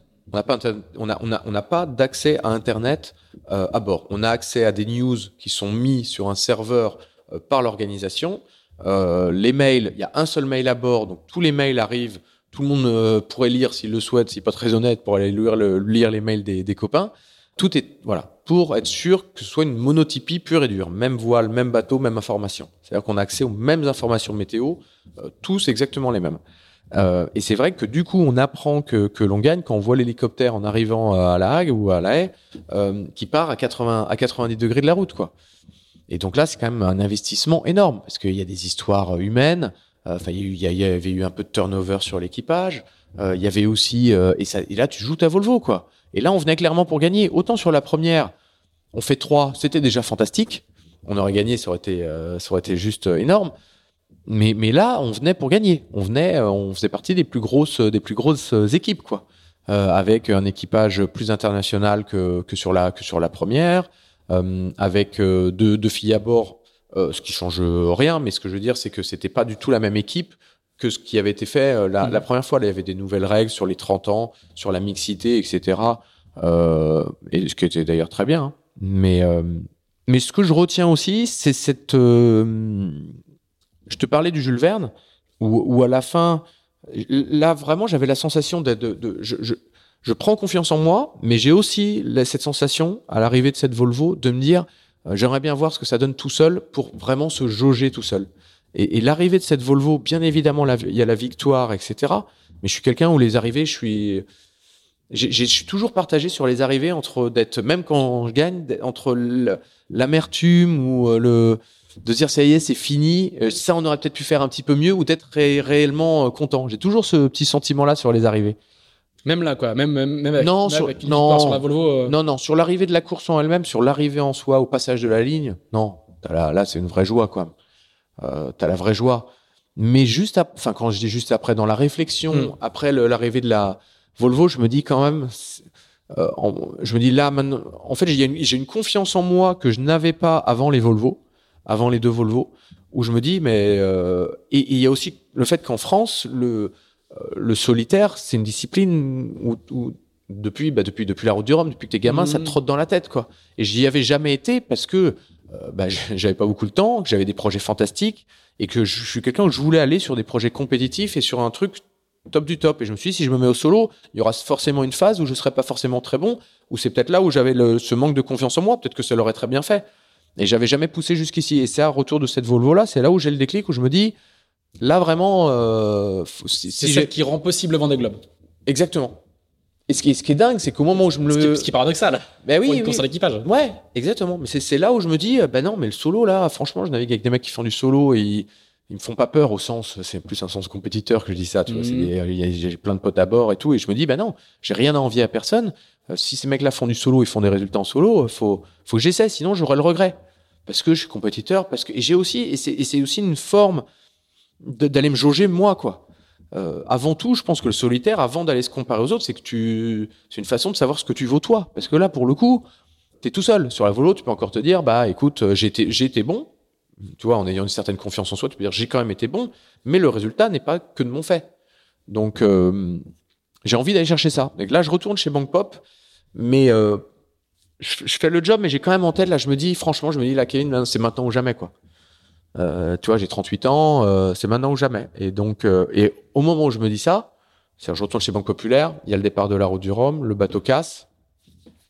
C'est pas du fait d'Armel, hein. euh, c'est c'est sous-estimation euh, des chocs engendrés par la mer sur ces bateaux qui vont vite, un carénage ou ça tape quelque chose, l'un ou l'autre. Euh, je pense peut-être un peu des deux, mais enfin bon, en tout cas, il y a un carénage qui casse, une fissure qui se propage, le bateau qui se retourne, euh, bateau perdu. euh, Enfin voilà, pour le team Bank Pop, qui est un team où justement c'est safety first, euh, c'est un drame quoi. Mm. C'est un, c'est enfin un drame. Si, si, c'est un drame parce qu'il y a peu, il pourrait y avoir des conséquences humaines. Enfin bon.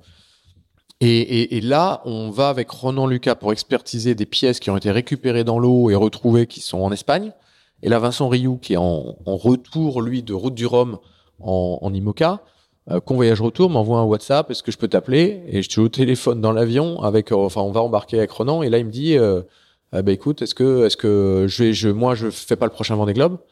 Euh, C'est un laps de temps très court avant le Vendée. Hein. Ouais. Euh, on est euh, 2000, 2018. Hein. On est fin 2018. Euh, on est fin, 2000, fin, 2000, euh, fin 2018. Donc t'imagines, c'est euh, moins de deux ans avant le Vendée Globe. Et là, il me dit, est-ce que tu veux que je te mette sur la shortlist? Et là, je lui dis tout de suite oui.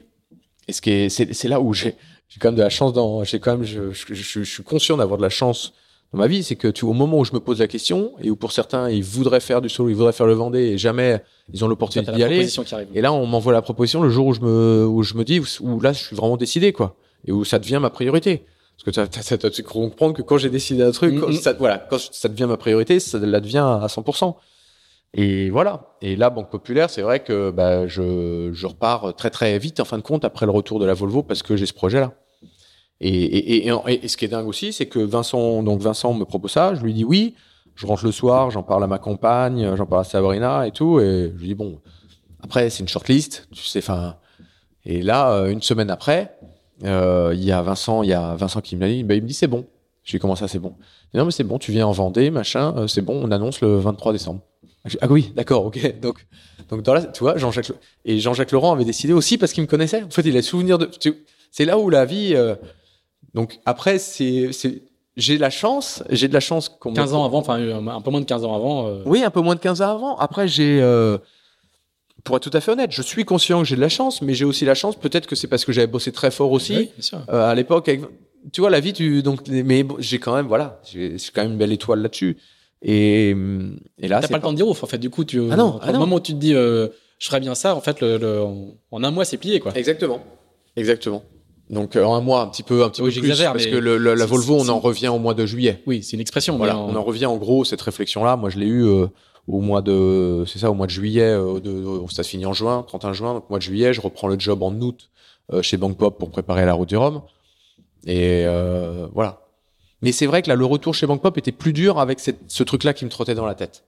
Euh, après cette deuxième volo, je dis non, là, je me vois plus euh, euh, aller regarder les autres naviguer. Là, j'ai envie, j'ai, voilà, j'ai la maturité, euh, on va dire, de confiance, Euh, les compétences, j'ai plus de doute. J'ai les compétences de gestion de projet, j'ai les compétences de navigant.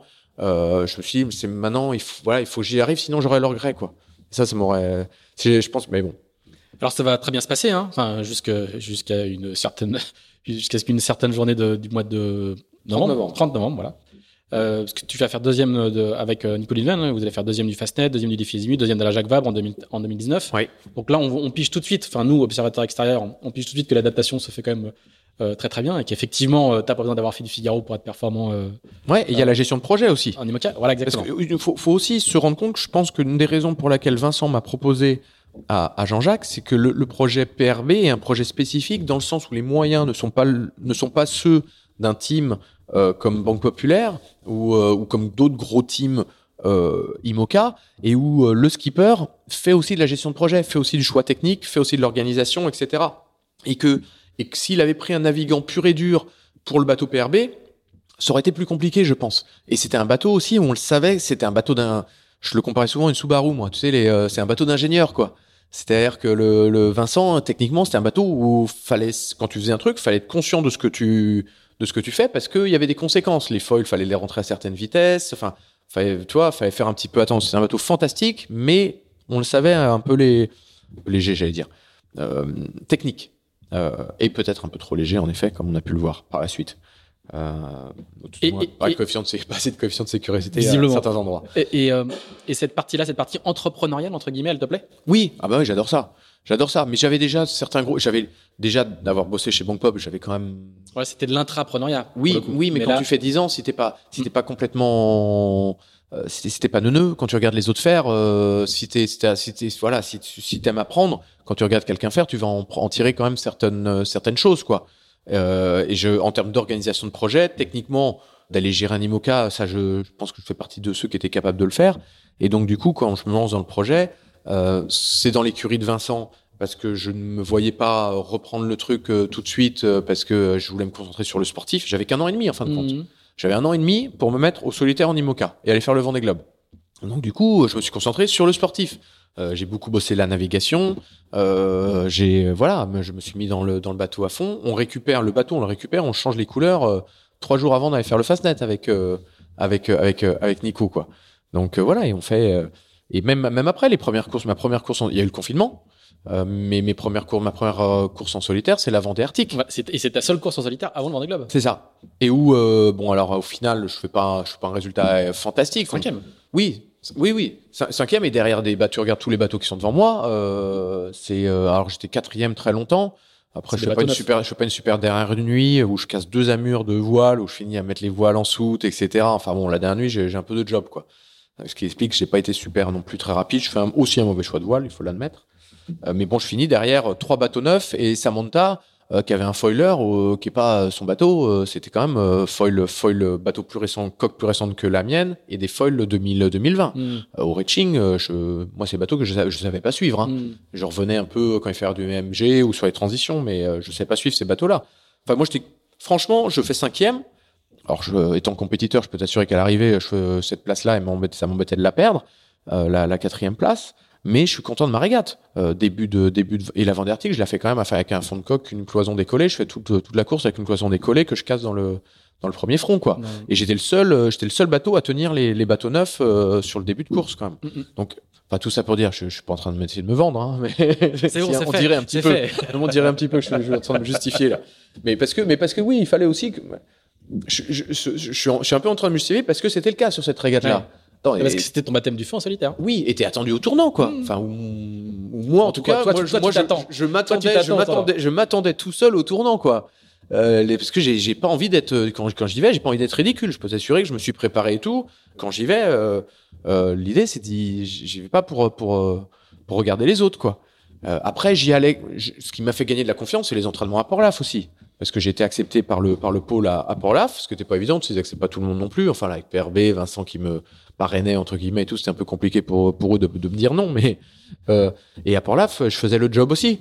Donc là, ça m'avait mis en, ça mis en confiance. Après, il n'y a pas de, enfin, il y a pas non plus de grosses raisons, quoi. Euh, du, je, techniquement, je savais faire. Un bateau, j'en, enfin, j'avais fait des bateaux plus gros que ça et tout. Le seul truc, c'est qu'il fallait, euh, fallait pas que, fallait pas qu'en solitaire, je me torde sur une manœuvre ou des trucs comme ça. J'ai fait deux, trois boulettes comme tout le monde, hein. Euh, tu sais, en solitaire, tout le monde les raconte pas, mais tout le monde fait des boulettes. Je suis pas sûr que quand tu es sur l'eau, tu les vois passer. Hein. Tu sais, tu sais, là, un tel, il est pas réveillé. Hein. Quand tout le monde a, la grosse ado et que tu vois qu'il y a un bateau qui est à 11 nœuds, ah, il dort toujours. Toi, t'es à 25. Donc voilà. Mais, et, et surtout, ça me plaît. Parce que y a- la seule question que j'avais, c'était ça. C'est est-ce que quand tu vas passer de l'équipage au solitaire, je savais que je suis bien en bateau, mais peut-être que le solitaire, il y a des gens qui ont essayé le solitaire et ils ont dit non, c'est pas mon truc. Et là, c'est surtout que ça me plaît. C'est grisant, c'est, euh, c'est, euh, non, non, ça me plaît vraiment, quoi. Ça me plaît vraiment. Alors, on, on va passer rapidement sur le Vendée Globe. C'est tout, tout le paradoxe de ce podcast. parce Et puis, comme je l'ai dit tout à l'heure, tu l'as beaucoup raconté. Donc, le, le bateau va se, se casser en deux. Tu l'as, encore une fois, tu l'as, tu l'as bien raconté. Ton sauvetage aussi a été assez, euh, assez détaillé. Et puis, je crois qu'il y a un, y y a podcast qui sort bientôt, euh, un- un- Ouais. en plusieurs épisodes. On va encore, on va encore rentrer Ouais, dans les détails. Donc, on va, on va, on va, on va laisser le, le- la primeur à, à ce podcast-là.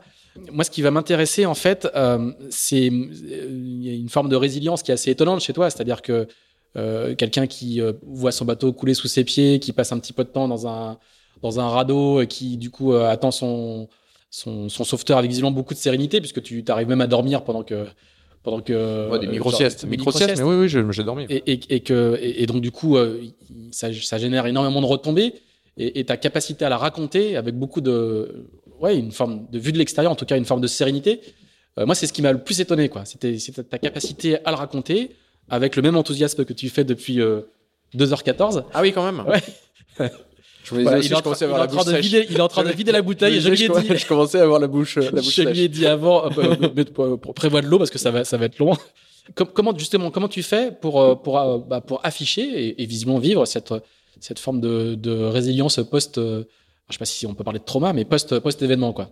Parce qu'après derrière, tu ça tu- pourrait être un trauma, ouais. Vas-y, oui, dis-moi. oui, parce que euh, je, je crois qu'on se- on se croise pas très longtemps après ton retour en France. Ouais. Ce qui est incroyable, c'est que tu arrives à le raconter avec une, une certaine forme d'enthousiasme et puis tu fais le boulot.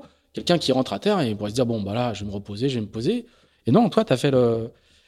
Alors, il y a, il y a plusieurs, euh, il y a plusieurs choses. Déjà, il y a, un- il y a un. Si tu te rappelles, j'ai regardé, euh, je l'ai regardé, enfin, pas dernièrement, parce que je regarde plus aucune. Je suis pas du tout quelqu'un, j'aime pas du tout regarder les, vidéos de moi, etc. Je suis le saut des autres un petit peu quand c'est du technique, mais je suis pas un gros fan de ça. Franchement, je suis, sur le vraiment très rentré sur le sport et la et la technique. Le dans cette histoire-là, alors déjà, je suis, franchement, je mets toujours un point. Il n'y a pas beaucoup de courses que j'ai abandonnées, Euh, mais même en équipage, etc. euh, tu regardes. Sur Donfeng quand il fallait réparer quelque chose, j'étais le premier parce que je, je- pour moi, euh, faut finir quoi. C'est le premier truc. Euh, tu regardes toutes les courses avec euh, PRB euh, d'avant saison, l'année et demie que je fais, je finis. C'était un bateau, on le savait fragile. Il avait eu des foils de mi à bord, ça le rendait encore plus, fallait faire encore plus gaffe. Euh, c'est pas si anodin que ça de finir toutes les courses. Hmm. Euh, le bateau, je repars du Brésil, je reviens en solitaire. hein, pour pouvoir, parce que je voulais me qualifier, faire mes 2000 milles tout seul, emmagasiner le maximum de temps de nav en solitaire, etc. Je ramène le bateau tout seul du Brésil et tout. Ça peut paraître tout bête, mais c'est pas, euh, Mm. euh, c'est pas si anodin que ça. hein. Il y en a qui s'arrêtent aux Açores, euh, d'autres au Cap Vert, euh, parce que tu rentres, faut faire gaffe aux depths qui. Et pour moi, finir une course, c'est vraiment important. Et donc, du coup, de pas finir ce Vendée, outre le fait que ce soit la fin de la compétition, et de perdre le bateau qui n'est pas à moi, qui est un bateau, on va dire, euh, qui appartient euh, euh, à PRB et qui appartient au sens, euh, au sens euh, Moral ou spirituel ouais, moral et affectif. Affectif, voilà. Moral et affectif, affectif surtout, à Vincent Rioux. Pour moi, c'est presque ce qui m'a le plus le plus embêté dans cette histoire-là. Euh, de par mon éducation et tout, tu vois, c'est t'es souvent plus embêté quand tu casses quelque chose qui appartient à quelqu'un d'autre que quand Mm. que quand tu casses quelque chose qui t'appartient. Et ça, ça m'a après ça a vite été voilà, j'ai passé à page parce que Jean-Jacques euh, est quelqu'un de fantastique, il m'a dit non mais arrête, c'est du matériel point barre et et que et ça n'a pas eu énormément de conséquences sur l'avenir du projet. Enfin, j'espère au sens où on a pu, on peut qu'on va, on va, on va sans doute continuer. On va continuer, mais hum, après j'ai un rapport euh, aussi euh, avec le danger, etc., qui est peut-être un peu différent de certaines personnes. Ça, je l'avais déjà vu sur la Volvo, etc. Où euh, c'est vrai que je suis quelqu'un d'engagé, où euh, j'avais déjà vu avec d'autres numéros 1, etc. Tu, tu vois bien en comparaison, etc. Il y a certaines manœuvres voilà, j'y vais quoi. Là, c'est vrai que je sais, mais je sais pas, je suis câblé comme ça. euh, Je, c'est hyper dur à expliquer. Euh, J'avais fait de la préparation mentale avant le Vendée Globe. Euh, C'était le préparateur mental qui nous suivait sur la Volvo également. La préparation mentale, elle n'était pas axée euh, sur le fait est-ce que je vais réussir à faire un tour du monde? Ma préparation mentale était axée sur le fait capacité de prise en décision solitaire parce que c'est différent dans double, dans l'équipage, etc. Et c'était tourné vers la performance. Euh, je sais que, enfin voilà, j'ai fait plusieurs tours du monde. Encore une fois, j'ai fait plusieurs tours du monde avec des gens qui eux-mêmes avaient fait plusieurs tours du monde. Et je peux t'assurer que je, là-dessus, j'avais une confiance en moi sur ce truc-là, où je savais que, ça, que ça irait parce que même par rapport à des mecs solides sur la Volvo ou sur des Jules Verne et tout, des mecs considérés comme solides, je savais que je tenais le coup, quoi. Euh, moralement, psychologiquement, physiquement. Donc ça, j'ai pas de doute là-dessus. Donc j'ai sans doute une capacité là-dessus à. Est-ce qu'il y a un côté de folie? J'en sais rien. Je, me, je, suis hyper ouvert à en parler et à me poser la question parce qu'il y a sans doute, quand t'es câblé comme ça, ou le fait qu'en effet, euh, des gens comme euh, Jean Lecam ont peut-être ça aussi et tout. J'en ai parlé aussi. Ça, ça m'a fait un bien fou. De, de, je pense que ça a aidé hein, à rentrer à terre et être d'avoir fait cinq sas- jours. un sas avec Ouais, les gens. bah, c'est un sas indien quand même. hein. Tu te fais l'indien. euh, non mais c'est pas anodin. Tu te fais l'indien à deux, euh, c'est pas tout. Et ça s'est bien passé. J'en ai discuté avec lui. Il me dit bah attends moi aussi j'ai perdu des bateaux. euh, D'affronter le regard des autres. Tu dis non mais il y a des gens qui vont parce que forcément t'as des gens qui t'expliquent que t'aurais dû faire ci, t'aurais dû faire ça. Alors avant non parce que le bateau. euh, euh, je peux t'assurer que j'en prenais soin. Euh, le bateau, là où j'étais, le bateau était nickel. hein. Les voiles, il n'y a pas un pet. Les manœuvres, je, me- je mettais un point d'honneur à faire des belles manœuvres, à pas abîmer le bateau, à faire gaffe. Je faisais, je sais comment, je sais détecter certaines choses. Tout. Le bateau, il a cassé. C'est une rupture brutale, surimplanté. C'était arrivé à Thomas Ruyant euh, quatre ans avant. Euh, la fissure, j'étais avec Thomas. On on a un partenaire en commun.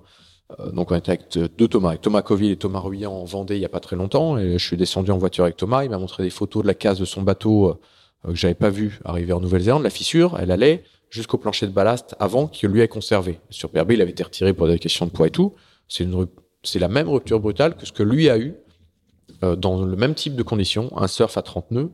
Et moi, sauf que la fissure, elle s'est pas arrêtée. Elle a, voilà, et le bateau s'est replié sur lui-même. Euh, Après, on va pas encore, comme tu dis, on l'a, voilà, j'ai évoqué ça parce que j'en ai reparlé il y a pas longtemps avec Thomas, donc euh, tu as une exclusivité, euh, Pierre-Yves. Et, et, et pour, pour répondre à ta question, oui, voilà, je, je fais comme ça, qu'ou- en effet, dans le radeau, c'est- j'étais inquiet quand même. T'as as quand même une montée. Je peux t'assurer que quand tu casses le bateau et que tu vois l'eau monter, t'as le cœur. euh, là, c'est- c'est- la prise de décision, elle est vraiment pas facile, Mm. savoir quand tu quittes le bateau. Après, une fois dans le radeau, j'étais plus calme que sur le bateau, euh, de savoir quand est-ce que j'allais monter dans le radeau. Ça, c'était la question la plus dure. Et après, il y avait la question de monter à bord du bateau de gens, où c'est pas simple. Mais dans le radeau, c'est vrai que, voilà, il y a une- je suis pas inconscient. Dans le sens où je suis tout à fait conscient que s'il n'y avait pas quelqu'un qui venait me chercher, c'était fini. Mm. Donc euh, c'était quand même, tu joues sur une limite qui est quand même euh, super ténue, quoi. Et je suis pas quelqu'un, je cherche pas à mourir, quoi. C'est, enfin, sinon, si je cherchais à mourir, euh, là c'était, Mm. c'était facile à Ouais, C'est faire. pour ça que je posais la question de la sérénité. hein. Oui, oui. je- Non, je- non, non. c'est- ça, c'est ça qui est. Non, mais qui- pour qui te dire que, genre, que toutes ces questions-là, c'est tout à fait normal d'y réfléchir. Mm. Enfin, je suis quelqu'un que où euh, euh, je réfléchis beaucoup, euh, enfin, sur moi-même au sens, enfin, euh, j'avance, etc. Mais c'est important quand tu es compétiteur, etc. De aussi de voir, d'essayer de voir où est-ce que tu peux progresser et de voir où tu peux progresser. Progresser, ça passe par une forme d'introspection, de dire, bah attends, qu'est-ce que je peux faire? Et donc ça, en arrivant, il y a des gens qui m'ont posé la question aussi, qui m'ont dit, vu, parce que vu les gens à terre, euh, moi j'ai des gens qui sont venus me voir à l'arrivée à la Réunion ou en France, qui, qui venaient me voir en pleurant.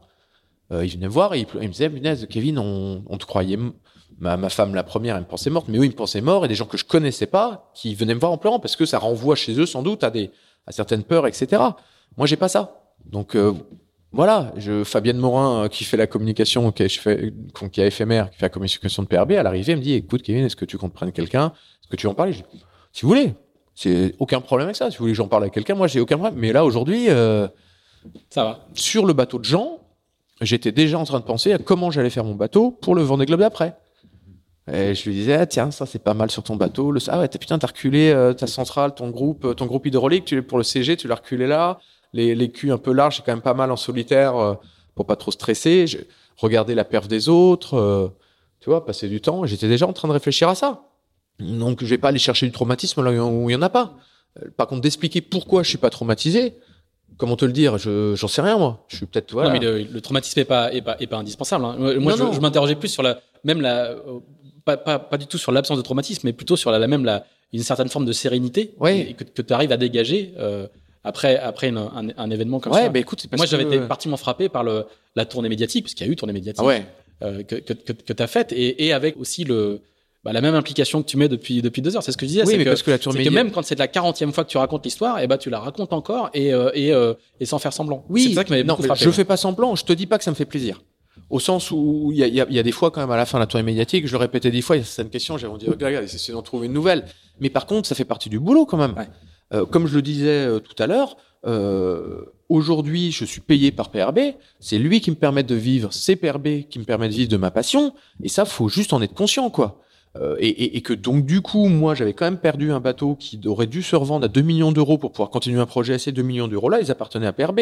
La moindre des choses, c'est que je prenne de temps en temps, et même si en plus j'ai- peut-être aussi euh, j'ai cette capacité à le faire parce que ça me dérange pas plus que ça, je le fais peut-être pas trop trop mal, mais aussi les, les seuls moments où je commence à me dire bon là ça commence, je me dis eh oh réveille-toi, euh, t'es là, t'as t'as, t'as abandonné le Vendée Globe, euh, t'as perdu un, t'as perdu.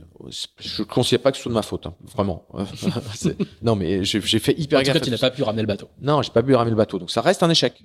On peut dire ce qu'on veut. Ah non, non, si, c'est un échec. Après, est-ce que c'est grave Est-ce que c'est pas grave? Non, c'est j'ai survécu.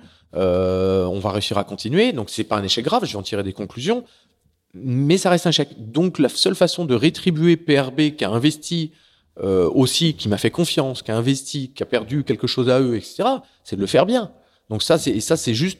euh, si ça, je le fais pas, là, ça devient juste un manque d'éducation, quoi.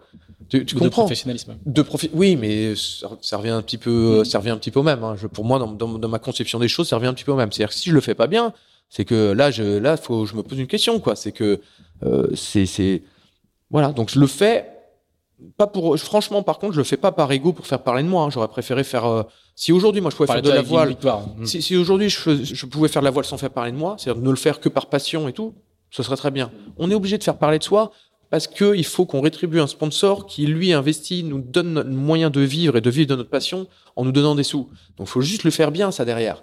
Et voilà, ça fait partie du job et aussi, encore une fois, soit c'est- ton job et, et de l'éducation de bah, de dire, bah non, je laisse pas tomber des gens qui me laissent pas tomber. Alors, le- la, la, la, beauté de la trajectoire qu'on est en train de boucler là, c'est que euh, euh, le temps que le projet, le projet, le nouveau projet avec, avec PRB, pardon, va se mettre en place, c'est que c'est Bank Pop qui te rappelle, encore une fois. Oui. Donc, c'est, c'est, alors, c'est même plus un retour au bercail, parce que là, tu reviens avec un statut complètement, Oui, complètement complètement différent. différent. Et, et euh, euh, euh, c'est, c'est, c'est logique, c'était, c'est naturel, c'est, euh, Ouais, c'est bah, je- Armel m'a appelé. Écoute, euh, oui, ça, moi, ça me paraît naturel. c'est après, le- après le Vendée. Ouais, après le Vendée. Et puis euh, c'est euh, c'est un projet. Attends, franchement, euh, moi ça me permet derrière, je vais refaire de l'IMOCA pendant trois ans. Euh, là, d'aller naviguer sur ces bateaux-là, tu dis pas non. Aujourd'hui, que qui peut faire des courses en ultime? Enfin, les élus, ils sont super rares. Donc, je me considère comme chanceux avec des gens que je connais, avec des gens avec qui je m'entends bien, euh, avec quelqu'un comme Armel où je vais encore apprendre. Je vais encore apprendre des choses. Hein. J'espère que la courbe de progression. Moi, franchement, j'ai- je considère que j'ai encore énormément à apprendre. Enfin, si tu commences à te dire j'ai plus à apprendre, de toute façon, t'arrêtes d'apprendre. Donc, il faut te dire j'ai encore beaucoup à apprendre. Et il y a encore, j'ai encore beaucoup en termes de nav, en termes de. Et à chaque fois que tu côtoies des gens aussi bons, t'apprends quoi. Et, euh, et non, non, c'est super chanceux. Et humainement, c'est top. Donc là, j'ai, enfin, encore une fois, comme je te disais, j'ai quand même une bonne étoile quoi. C'est que euh, c'est que je casse un bateau, je m'en sors parce que c'était pas voilà, c'était pas évident. Et après, par contre, voilà, il y a aussi avec ma famille, avec qui il va falloir. Dans, dans l'histoire, euh, je pense que le truc, c'est aussi avec la famille où il va falloir, avant que je reparte faire du solo, etc. Tu vois, j'ai quand même une fille de 4 ans et demi. Euh, quand elle a vu Bank Pop avant, elle nous en parlait pas trop. Quand elle a vu Bank Pop, euh, je l'ai emmené au- à la mise à l'eau de Bank Pop. Là, elle me commence à me poser des questions, quoi. Dit, mais ce bateau-là, il casse pas avec les vagues. mais comment est-ce que vous faites de nuit quand il y a une grosse vague? Notre fille, le matin, donc là, voilà. Le, le job, il est plutôt de ce côté-là que, que pour moi, je pense. Puis là, je retourne naviguer, je te jure, et j'y vais, mais euh, j'hésite pas à aborder, quoi. euh, donc, euh, hier, t'es sur un, tu vois, t'es en vol sur un patin, tu prends la vague. Donc voilà, je suis comme ça, ou bah, c'est derrière moi. J'ai eu un accident, c'est derrière moi. Tu sais, j'ai eu la chance, euh, enfin j'ai eu la chance. J'ai été faire un, en Suisse là un reportage avec Romain Romain Grosjean qui s'est planté en voiture. Il retourne piloter, hein. Et là, t'as vu, euh, il fait deuxième. Mm, mm. Et donc c'est qu'il continue à mettre le pied dedans. Voilà, il y a des gens, je pense qu'il y a certaines personnes où on est. je, je, je remettais pas ça sur la table. Hein. Je, moi, Non, non. Je, disais le Non, retour d'Arcadia j'aime bien en ouais. voilà, j'aime bien en parler quand même. Ou même moi, je me pose la question. J'aimerais bien savoir si quelqu'un était capable de me l'expliquer. j'ai- J'aimerais bien savoir pourquoi y a certaines personnes qui arrivent à être sereins et d'autres qui ressassent certaines choses. On a chacun cette, notre façon de faire. De moi, c'est derrière moi. Mais euh, en tout cas, le truc avec Bank Pop, c'est euh, ouais, ouais, c'est c'est c'est exactement ce qu'il me faut, quoi. C'est exactement ce qu'il me faut sur un bateau fantastique. euh, et il faut et, je le prends aussi. C'est forcément à la fois mon objectif aujourd'hui. Il faut pas rêver. C'est le Vendée Globe 2024. Mais là, euh, Vendée Globe, je le prends pas comme un comme un truc qui va me boucher euh, mon année 2021. C'est un objectif euh, à, en, soi, quoi, d'aller faire euh, la, la Jacques Vabre sur ce sur ce bateau-là. Et en plus, ce sera probablement la première course que je fais avec Carmel, parce qu'on a, enfin, on avait fait des régates ensemble, etc., mais rien de. Donc voilà, donc ça, je suis très content, parce que je l'ai quand même. Moi, j'avais mis beaucoup d'énergie euh, sur ces deux campagnes 2012 et 2016, donc je suis content qu'on aille naviguer, naviguer ensemble. Bon, puis c'est- ça restera du bateau euh, exceptionnel de toute façon. Ah, Mais oui, non, mais on, a- on navigue sur euh, voilà ce, ce bateau. Franchement, euh, encore une fois, on a fait quatre navigations. euh, c'est des bateaux. euh, non, mais je suis chanceux. Je suis, je suis. euh, euh, tu t'imagines le nombre de personnes qui aimeraient bien, ne serait-ce que faire une navigation sur ces bateaux-là? Donc Je ça, vois- faut juste. bien. Mais ouais, il faut juste ça, faut juste le, se le rappeler de temps en temps, quoi. Et si t'as la flemme d'aller na- naviguer, non, non, mais attends, t'arrêtes. Regarde, t'imagines le nombre de personnes derrière toi où tu leur passes un coup de fil, ils font 600 bornes en voiture, ils mettent un ciré, ils viennent à bord. Il y en a, mais euh, tu comprends Donc, faut juste être conscient quand même euh, qu'on qu'on- voilà qu'on a qu'on a qu'on a peut-être euh, on a travaillé même si on a travaillé même si on a une petite dose de talent même si on a de l'éducation etc il faut derrière il faut être conscient qu'on fait partie des privilégiés qui qui peuvent aller faire ça Eh ben Kevin, on va te, on va te laisser euh, exercer ce privilège euh, pour une navigation demain, si tout, si, si tout va bien. ouais ce sera non on va naviguer que semaine prochaine Ah, que semaine prochaine. ouais, demain il y a un petit peu de vent donc euh, comme il y a un peu trop de vent pour on en profite pour euh, pour faire des petites modifications sur les voiles Bon. etc voilà. Bah, do- donc on va te laisser exercer ce privilège la, la semaine prochaine. Euh, merci beaucoup, merci de ta passion. Merci, on, a- on a vu euh, deux heures et demie passer euh, sans effort et, et, euh, et tu n'as que 40 ans et tu, ta, ta carrière est, loin d'être finie. Donc euh, j'espère bien on- j'espère on, on viendra te voir dans, dans 10 ans pour un, pour un nouvel épisode. Merci Avec beaucoup. Euh, si vous nous avez suivis jusqu'à là, merci, euh, merci à vous également. N'oubliez pas, comme toujours, euh, je le redis à chaque fois, mais c'est important de nous mettre euh, 5 étoiles sur euh, Apple Podcast si vous avez apprécié ce podcast. Si vous l'avez pas apprécié, si je parle trop vite, si je coupe trop la parole, là j'ai trouvé mon maître. Je n'ai pas pu lui couper la parole, pas beaucoup. N'hésitez pas à le dire également. On se retrouve, euh, on se retrouve pour euh, d'autres épisodes la semaine prochaine. Pour une fois, j'ai peut-être une idée de l'in- de l'inviter. Si tout se passe bien, on aura un- euh, dans 15 jours, pardon, pas la, pas la semaine prochaine, dans 15 jours. Euh, si tout va bien, on devrait avoir un, un invité assez, assez original également. Et puis voilà, Kevin, merci beaucoup. À bientôt. merci bon après-midi Salut.